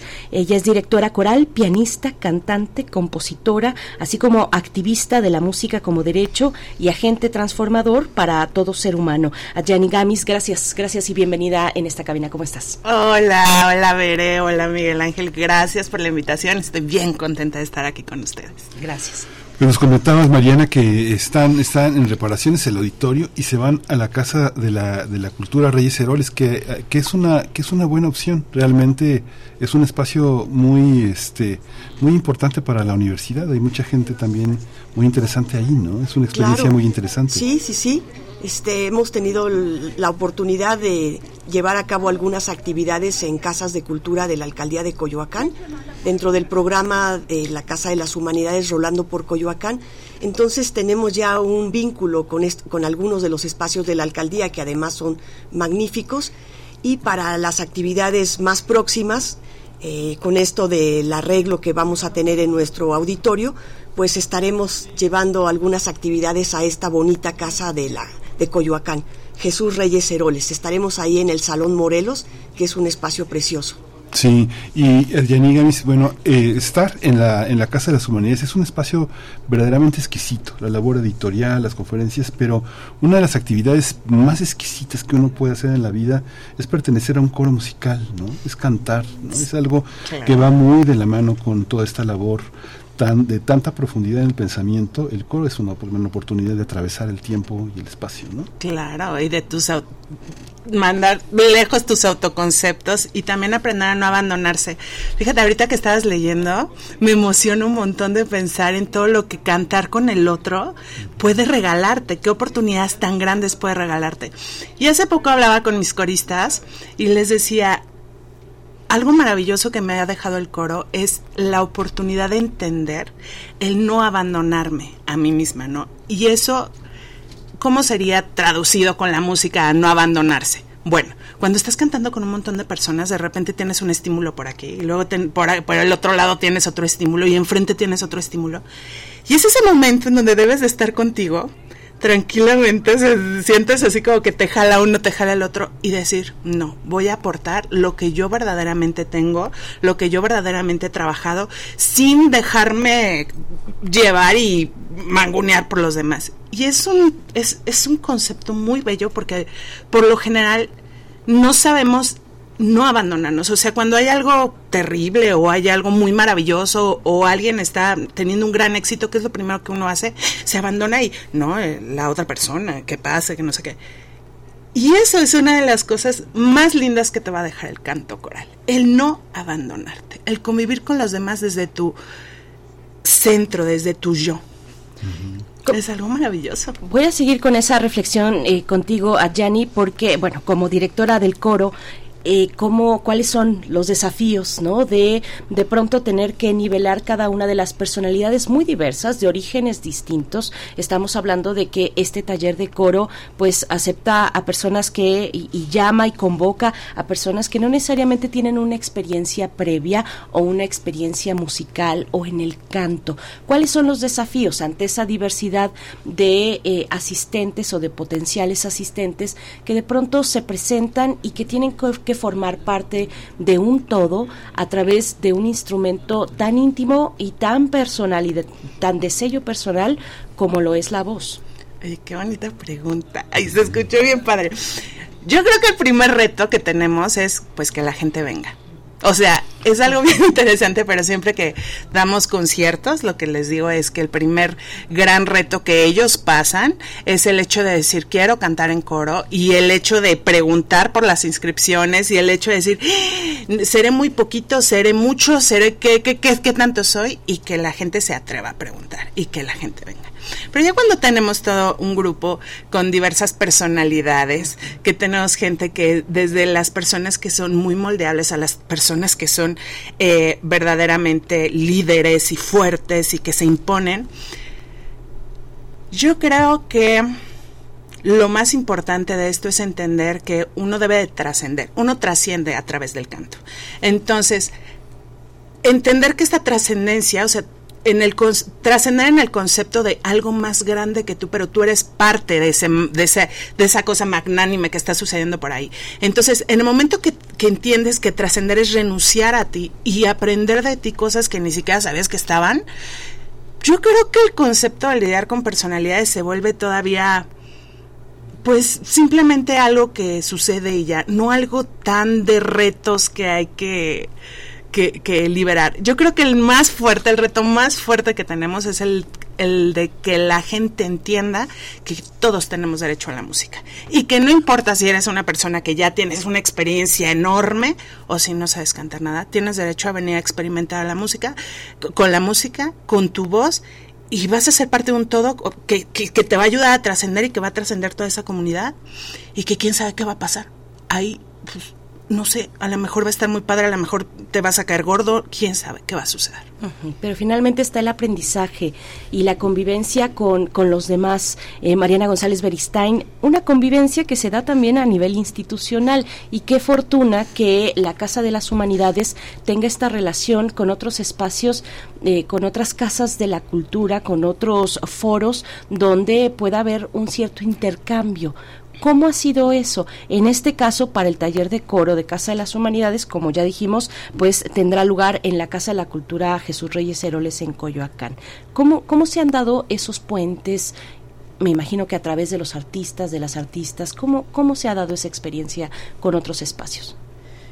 Gracias.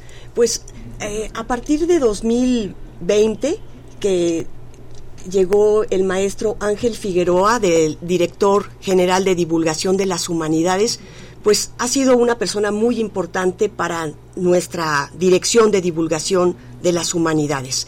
Eh, ya eh, muchos de los coordinadores estábamos en nuestros puestos, los de comunicación, los del programa editorial, los de la librería que se llama este, promoción y distribución, etcétera, ¿no? Educación continua y él trajo muchas ideas nuevas, eh, muchos conocimientos de cómo acercarnos a públicos más amplios. Eh, la casa eh, siempre ha contado afortunadamente con un buen público, un público asiduo, sólido, pero ahora el reto era ir y buscar al público afuera, mm. no esperar a que ellos llegaran. Y bueno, dentro de esto hubo grandes proyectos como fue la Caravana de las Humanidades, que estuvo durante un año recorriendo todas las alcaldías de, de la Ciudad de México. Ese fue un trabajo enorme de llevar a personas investigadores del subsistema de humanidades y también de las ciencias y muchas actividades artísticas a los lugares más remotos de la Ciudad de México. Este, pueden ver estos videos en YouTube y son realmente conmovedores de ver cómo la población recibía esta caravana. Como parte de este proyecto de barrios, la Casa de las Humanidades comenzó el programa de la Casa de las Humanidades rolando por Coyoacán y así hemos conocido casas de cultura muy bonitos como este el que es Casa Frida, por ejemplo, eh, tenemos la Casa de las Letras, donde estaremos próximamente, la Casa Miguel León Portilla, este, la Casa del Reloj, etcétera, por nombrar solo algunas. Entonces, pues sí, ha sido una relación de ida y vuelta. nosotros vamos a esas casas, invitamos a las personas, hemos llevado ópera, hemos llevado charlas sobre este, relaciones de pareja, eh, música. Entonces también es una manera de que ellos vengan después y de manera recíproca los recibamos en la Casa de las Humanidades. Claro, claro.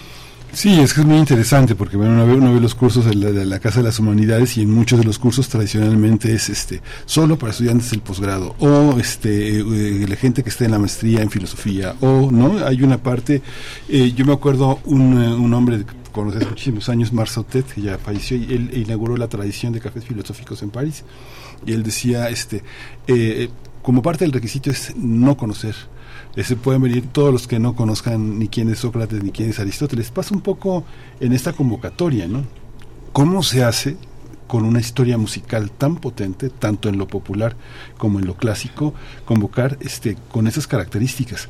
No es necesario que sepas, ¿no? Sino que es necesario, que, es, que, que sí es necesario como requisito. El conocimiento no es, no es el requisito, pero hay algo que sí es requisito, amigo.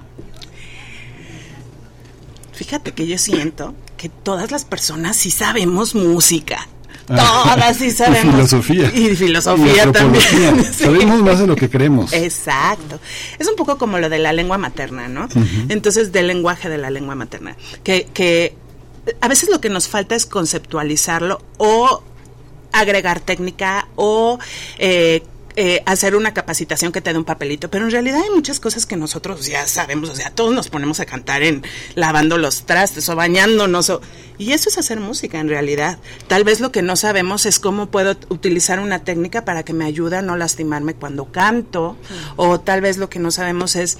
Mmm, no conocemos a algunos autores, pero en realidad, por ejemplo, la música, por eso por eso es tan importante decir que soy activista para que todos hagamos música, ¿no? Porque en realidad, pues eso ya lo hacemos. Nada más es como tener un poco más de libertad.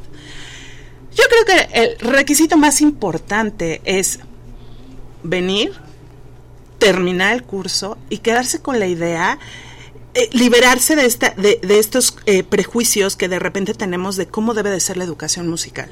Entonces, si vengan, a ver a quién conocen, a ver cómo sabe, a ver qué vamos a cantar. O sea, libres de todo prejuicio, libres de si soy bueno, si soy malo, si la maestra es buena, si es mal. Yo creo que ese es el requisito más importante. Porque en mi experiencia he tenido bastantes alumnos que, por ejemplo, no entonaban ni una nota y decían, no, no, es que yo no puedo cantar, o sea, yo no puedo, no puedo, es que esto no es para mí. Y que inclusive en ocasiones llegaban a llorar, ¿no? Pero es que esto yo quiero, pero no puedo. Y en el momento que te liberas, en el momento que dices, a ver, esta señora que está aquí enfrente, que tiene sus títulos y sus cosas, ¿qué me puede enseñar?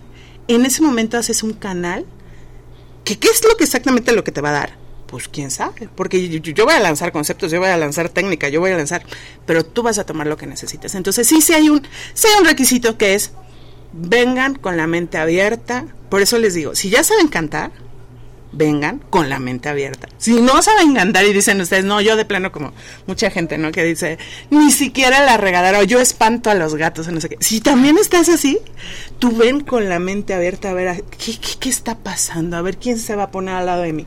Porque lo que sí te puedo asegurar es que todos los que llegan, es, para todos los que llegan es una experiencia súper nueva, es un contacto súper distinto, es una abordar el canto coral desde, desde perspectivas muy humanas, muy limpias, muy sanas, que lo que yo te puedo asegurar es que vas a salir transformado de ese taller. Eso te lo firmo. Sí, y ese yo imagino que para, para ti no es nada nuevo, Mariana, porque finalmente desde que te conocemos en el trabajo universitario, te has dedicado a llevar a la Casa de las Humanidades fuera de la Casa de las Humanidades, ¿no? Digamos que, ¿cómo ha sido esa experiencia? Digamos, yo creo que yo no tenía la experiencia de que hubiera un taller de música, un taller de canto en la Casa de las Humanidades, pero sí ha habido muchos cursos, muchos seminarios, muchos talleres que te, se, hacen, se han encargado de llevarlos fuera, las publicaciones que tienen su lugar en la librería, de pronto tener presentaciones, tener escritores, tener mucho fuera. ¿Cómo, cómo, ¿Cómo es la recepción de un espacio tan particular en la universidad como la Casa de las Humanidades fuera? ¿A dónde se lleva? ¿Cómo se lleva y cómo se recibe, Mariana? Claro, estar eh, fuera de ciudad universitaria es una gran oportunidad y estar en el barrio de Coyoacán pues es algo mágico, ¿no? Eh, la gente siempre tiene una gran apertura por ir a Coyoacán, es un lugar que recordamos siempre por eh, por pasarla bien, por divertirnos, por ir a descansar, a comprar un helado, eh, a, tomar eh, asiento en el parque y ver pasar a la gente, etcétera, ¿no? Además de que está lleno de actividades culturales. Este, la oportunidad de convivir con la gente siempre es muy intensa, yo creo. Eh, la gente que estuvo en la universidad y que vuelve a la UNAM a través de la Casa de las Humanidades, bueno, pues se siente muy emocionada, muy emocionados.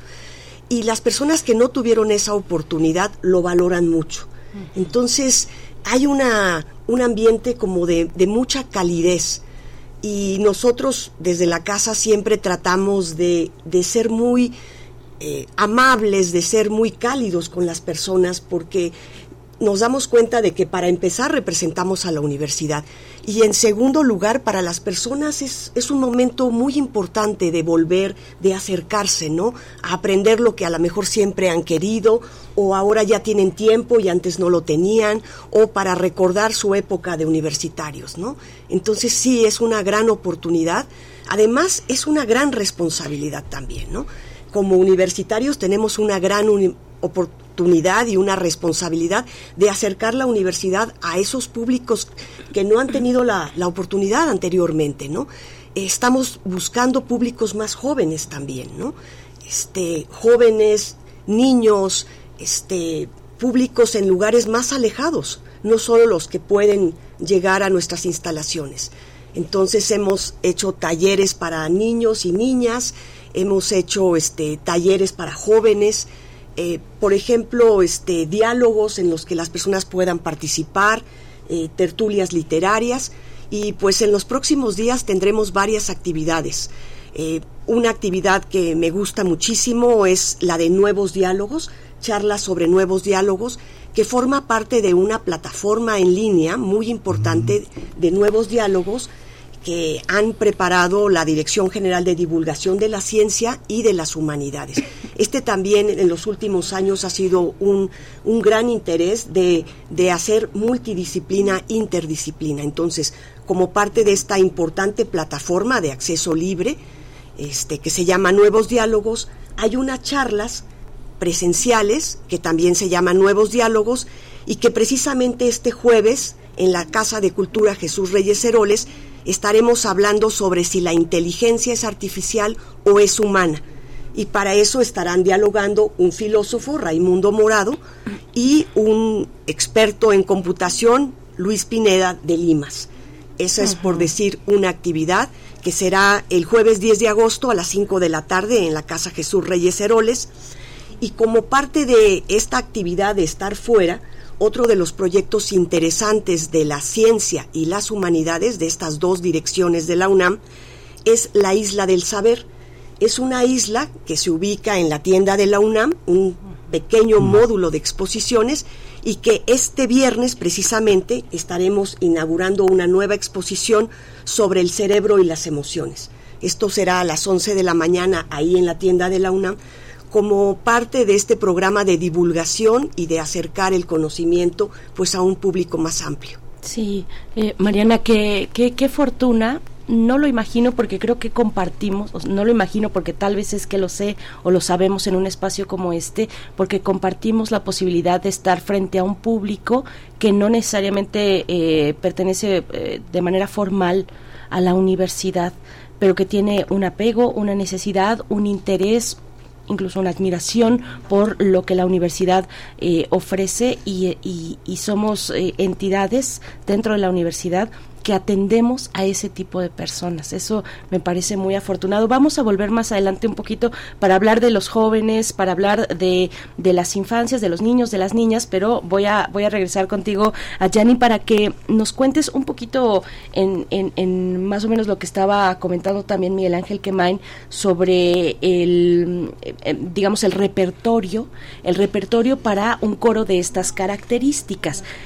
¿Cómo ocurre? Hay un repertorio fijo, llegas tú con una idea esbozada, se puede modificar pienso tal vez a partir de quienes están eh, asistiendo al, al, taller. Eh, puede ser que en una temporada te lleguen más adolescentes, por ejemplo, más jóvenes o personas ya retiradas, ¿no? O una combinación donde tienes que hacer surgir pues lazos entre eh, intergeneracionales, ¿no? a través de la música, que finalmente pues sí, la música es un, un medio de una, una manera de expresarnos, es comunicación y por supuesto que eh, pues todos tenemos esa capacidad de alguna u otra manera de comunicarnos por uno u otro medio. Pero a ver, cuéntanos cómo se da esta preparación de, de lo que van a cantar, eh, cómo, cómo, lo, cómo lo vas desarrollando. Claro, muchas gracias.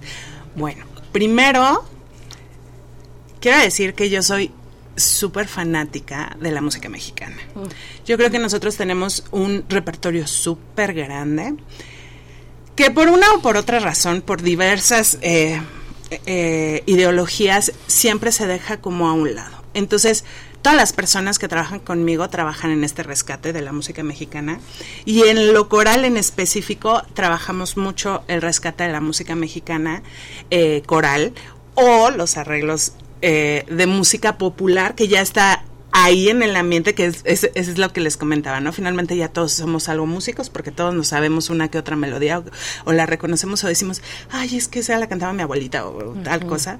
Entonces, yo tomo ese, ese tipo de recursos y los expongo en el taller y lo transformamos. Pero lo más importante es entender que lo maravilloso del canto es que es una herramienta viva. Entonces, por supuesto que yo ahorita, yo ahorita tengo ya mi repertorio y estoy bien contenta diciendo, yo voy a montar esto, voy a Blas Galindo esto para acá y acá. Y a la hora, a la hora, como, como bien acabas de decir, puede ser que inclusive llegue personas que ni siquiera logren afinar una nota, ¿no? Entonces, lo primero que hacemos es a ver quiénes llegan, vamos a jugar, porque hay mucho juego, hay muchas dinámicas de integración, vamos a jugar, vamos a conocernos, vamos a hablar, vamos a ver cómo se escucha nuestra voz y poco a poco, conociéndolos yo también, decido cuál va a ser el repertorio. Siempre pensando en que todos deben de participar de alguna o de otra manera. qué maravilla, qué riqueza, ¿no? Y que cada, cada taller, cada edición es distinto al anterior, necesariamente. Pues estamos llegando al cierre. Eh, Mariana González Beristain, coordinadora de la Casa de las Humanidades, te proponía que nos hablaras un poco de la integración de los, de los jóvenes, de las y los jóvenes, niños, niñas también, cómo, cómo se está dando en la Casa de las Humanidades y lo que nos quieras compartir ya al cierre en los pocos minutos que, nos quedan. Claro, sí, este, por ejemplo, el eh, eh, eh, llevamos a cabo unos talleres que se llama Habitamos el Mundo desde el Cuidado, en el cual hemos hecho talleres para niñas y niños sobre el autocuidado y sobre el cuidado del medio ambiente, sobre el cuidado de nuestra alimentación, del lenguaje y han sido ha sido una experiencia muy interesante también acercarnos a este público, ¿no? Este con investigadoras magníficas del subsistema de humanidades. Este, en cuanto a los jóvenes, pues eh, hemos tenido actividades precisamente como este taller de coro, este, como charlas en preparatorias, en bachillerato, mm. en las caravanas, eh, en este ciclo de nuevos diálogos.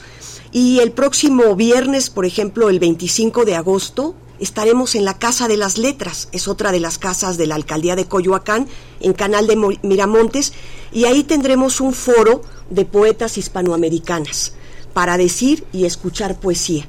Entonces, pues habrá la lectura de poetas, este, por parte de, investigadores y de personas de la Facultad de Filosofía y Letras y del subsistema, pero también las personas que asistan podrán leer sus propios poemas. Mm. Esta es una actividad que pues esperemos que le guste mucho a las y los jóvenes y como una actividad realmente importante de la Dirección General de Divulgación de las Humanidades y que ya habrá oportunidad de que todas las personas que han estado trabajando arduamente ahí, encabezados por Ángel Figueroa, por la Coordinación de Humanidades, la Dirección General de Divulgación de las Humanidades, pues a partir del 8 de septiembre tendremos una exposición en el Museo de Ciencias de la UNAM que se llama 10 en Humanidades, en donde a través de una exposición, charlas, conferencias, se darán a conocer 10 de los beneficios que tiene la investigación en humanidades y ciencias sociales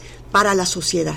y seguramente ustedes tendrán oportunidad pues de comunicar esta invitación una vez que comience la campaña en unos días más. Sí, por favor. Pues muchísimas gracias por estar con nosotros. Te voy a dejar una pregunta que no vas a responder, pero se las vas a responder cuando llamen para pedir informes sobre el taller. Este, yo tengo un hijito que canta muy bonito, o un puber que canta muy ¿Por qué no? ¿Por qué tiene que ser mayor de 18 años? Es una pregunta muy interesante de resolver porque tiene que ver con una cuestión de la espiritualidad y el canto y la autonomía y ir por nuestra cuenta pero bueno ya les comentarás a los que a los que llamen a Diani eh, muchas gracias por estar con nosotros directora coral pianista cantante compositora Aliani Gamis y también Mariana González Beristain muchas gracias por estar con nosotros desde la Casa de las Humanidades. Gracias. gracias. Ojalá se animen a ir. Sí, claro, y pueden encontrar más información en la página Humanidades Comunidad. Ahí pueden encontrar información de este taller y de muchas otras actividades. Muchísimas gracias a las dos. Nos dijeron que tenemos que nos que muy generosamente nos van a dar un par de becas, ¿es cierto? Sí, sí, ah, sí, sí, sí, Muy bien, entonces eh, dos, dos becas, dos becas por parte de Casa de las Humanidades para este taller de coro de la Casa de las Humanidades a, cargo de Ayani Gamis y que tendrá lugar, en, como hemos dicho, en la Casa de Cultura Jesús Reyes Heroles en Coyoacán. Así es que tenemos dos becas que se van a ir de la siguiente manera. Vayan a nuestra cuenta de Twitter, ahora X, así se llama ahora esta red social, vayan a, a nuestra cuenta de Twitter, arroba Movimiento, ahí van a buscar la publicación de esta entrevista y van a comentar ahí abajo eh, que quieren esta beca, pero tienen que mostrar evidencia, tal vez eh, una, un pantallazo, mm, evidencia de que siguen la cuenta de Twitter de Casa de las Humanidades o en alguna de sus redes sociales y también que siguen a Primer Movimiento, además de la razón por la que quieren entrar a este taller. Las primeras dos personas que con todos estos elementos muy sencillitos lo pongan ahí en esa publicación que ya está en nuestra cuenta de Twitter, arroba PMovimiento, las primeras dos personas se llevan su beca. Recordamos que el teléfono para la inscripción de este taller es el 55 56 58 11 21 o en el correo electrónico casa de las humanidades arroba humanidades.unam.mx. Vamos a tomar aire con un poco de música, Miguel Ángel. Sí, vamos a escuchar, vamos a escuchar la, este, vamos a escuchar de la curaduría de Bruno Bartra, la danza del camarón de eh, Campitos de Champetos, Champetos del Tujú. Ha ha ha ha.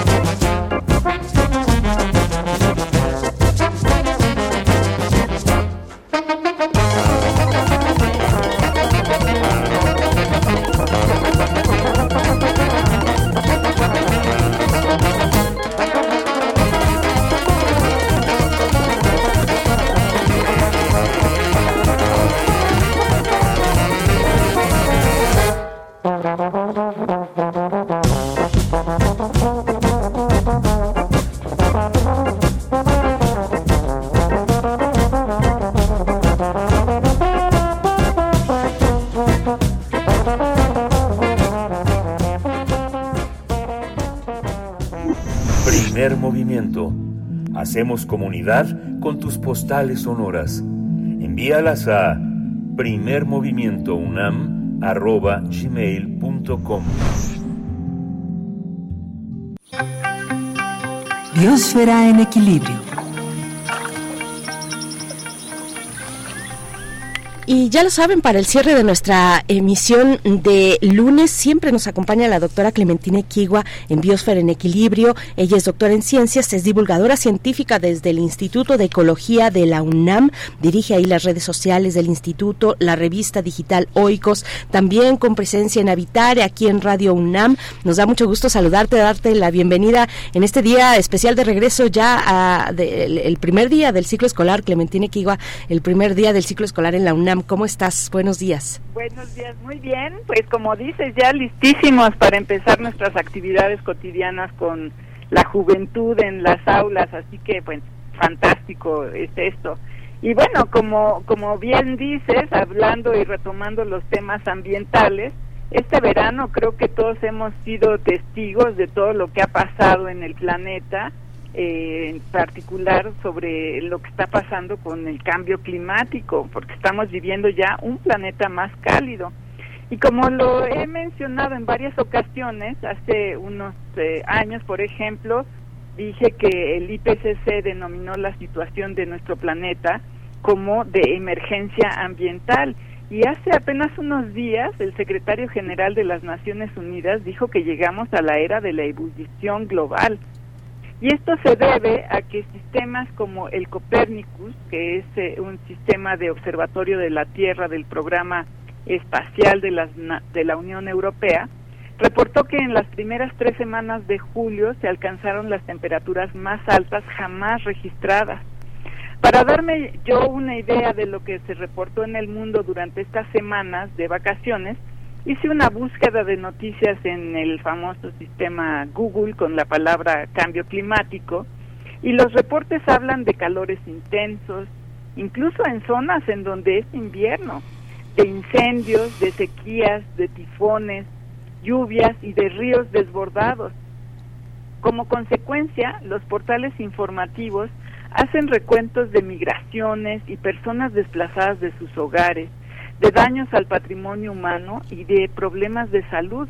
Nada más para darnos una idea de lo que implica eh, los problemas de salud asociados al cambio climático, pues pensemos en el famoso golpe de calor, pero también se le asocian al cambio climático problemas mentales y se está documentando la expansión de enfermedades transmitidas por mosquitos y otros vectores. Por supuesto, el panorama del calentamiento global no solo afecta al ser humano. En las noticias de este verano también se reportan afectaciones en las poblaciones de anfibios, expansión de especies exóticas invasoras y diversas manifestaciones más que afectan a los ecosistemas de los que depende nuestro bienestar. Pero un punto que a mí me ha llamado la atención y quiero reflexionar con nuestra audiencia es sobre el aumento de la temperatura de la superficie del mar. Me, refiero a que, como dijo Copérnicus, se batió el récord de temperaturas oceánicas en todo el mundo. El sistema Copérnicus reportó que el promedio de temperatura en la superficie de los océanos de nuestro planeta llegó a los 20.9 grados centígrados. Pero ¿qué sucede cuando aumentan las temperaturas eh, del océano? Bueno, desde hace más de 20 años, diversos grupos científicos han monitoreado los cambios que se pueden detectar en el océano por el calentamiento global. Uno de ellos se publicó el 12 de junio de, de julio de este año en la revista Nature. El equipo de científicas y científicos que trabajó en este proyecto, dirigido por BBKL del Centro Oceanográfico Nacional del Reino Unido, reportó en un análisis sobre la variación en el color de la superficie del mar con base en información que obtuvieron con el instrumento MODIS que está en satélites de la NASA.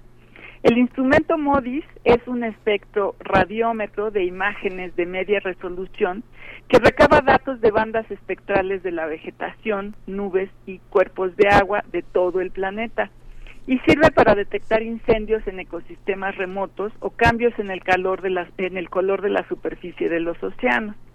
BBKL y su equipo observaron que a lo largo de esos años que de esos 20 años que ellos estudiaron, que la superficie del océano ha cambiado de color de colores azules a tonos más verdosos, en particular hacia las regiones cercanas al Ecuador. Explican que este cambio quiere decir que los efectos del cambio climático ya los perciben los microbios de ecosistemas marinos de la superficie. El cambio, añaden, puede tener implicaciones en el papel que juegue el plancton en los sistemas biogeoquímicos planetarios y por lo tanto en la capacidad de los océanos para capturar carbono y el efecto negativo que puede tener en los organismos que consumen plancton, incluyendo la cantidad de peces que tienen valor comercial.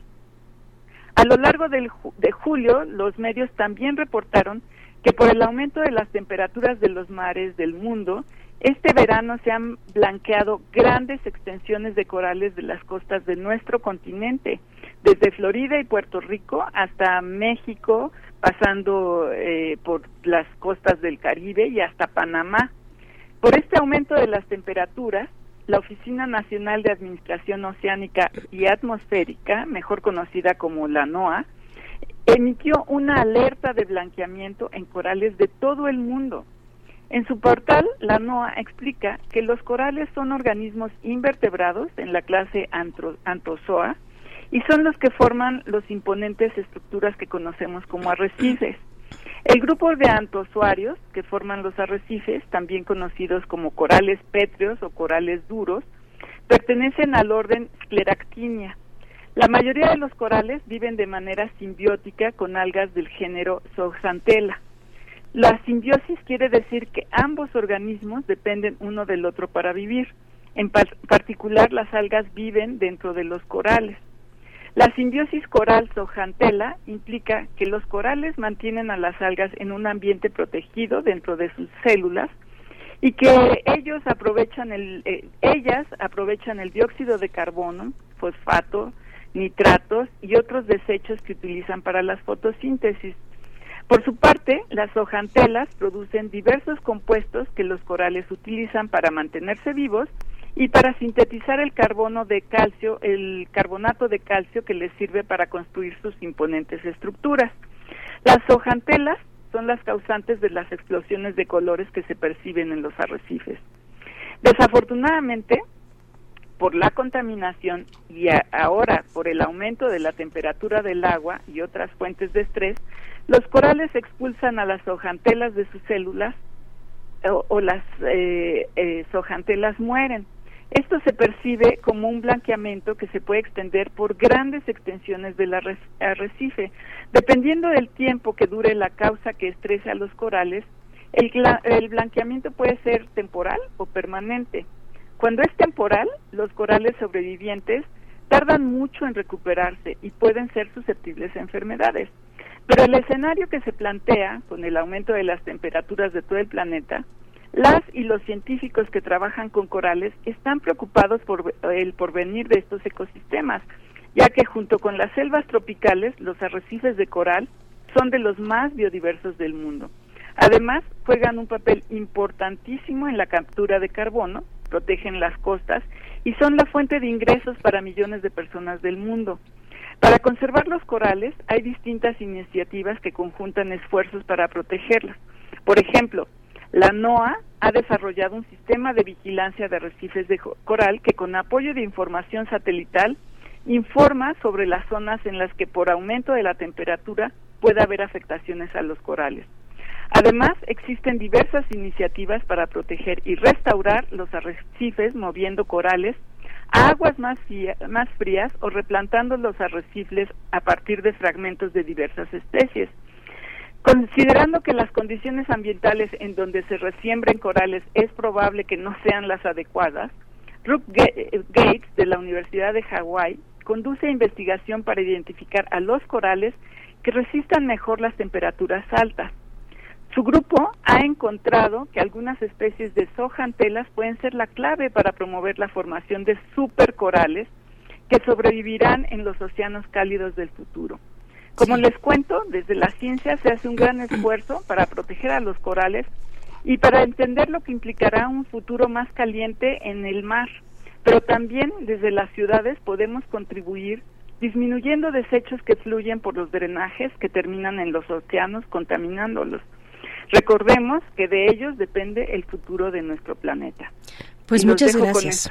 Con esa reflexión. Con esa reflexión nos quedamos, doctora Clementina Equigua, una reflexión muy importante. Te agradecemos, te deseamos excelente semana y nos encontramos el próximo lunes contigo. Gracias, Clementina. Claro que sí, abrazos para todos. Abrazos. Pues estamos a punto de despedirnos. Solamente decir, tenemos las dos becas que eh, se van a ir para aquellas personas que quieran asistir al coro de Casa de las Humanidades, taller de coro de Casa de las Humanidades. Recuerden que tienen que poner ahí la razón por la que quieren estar en ese coro y también una, eh, pues un screenshot, una captura de pantalla donde se vea que siguen tanto a Primer Movimiento como a Casa de las Humanidades. Eso lo responden en el tweet que está ahí en nuestra cuenta de Twitter y con eso se llevan su, eh, su beca para el taller de coro. Nos vamos, Miguel. Nos vamos. Hasta mañana. Esto fue Primer Movimiento. El mundo desde la universidad. Radio UNAM presentó Primer Movimiento. El mundo desde la universidad. Con Berenice Camacho y Miguel Ángel Gemain en la conducción. Rodrigo Aguilar y Violeta Berber, producción. Antonio Quijano y Patricia Zavala, noticias. Miriam Trejo, coordinación de invitados. Tamara Quirós, redes sociales. Arturo González, operación técnica. Locución, Tessa Uribe y Juan Staca. Quédate en sintonía con Radio UNAM. Experiencia sonora.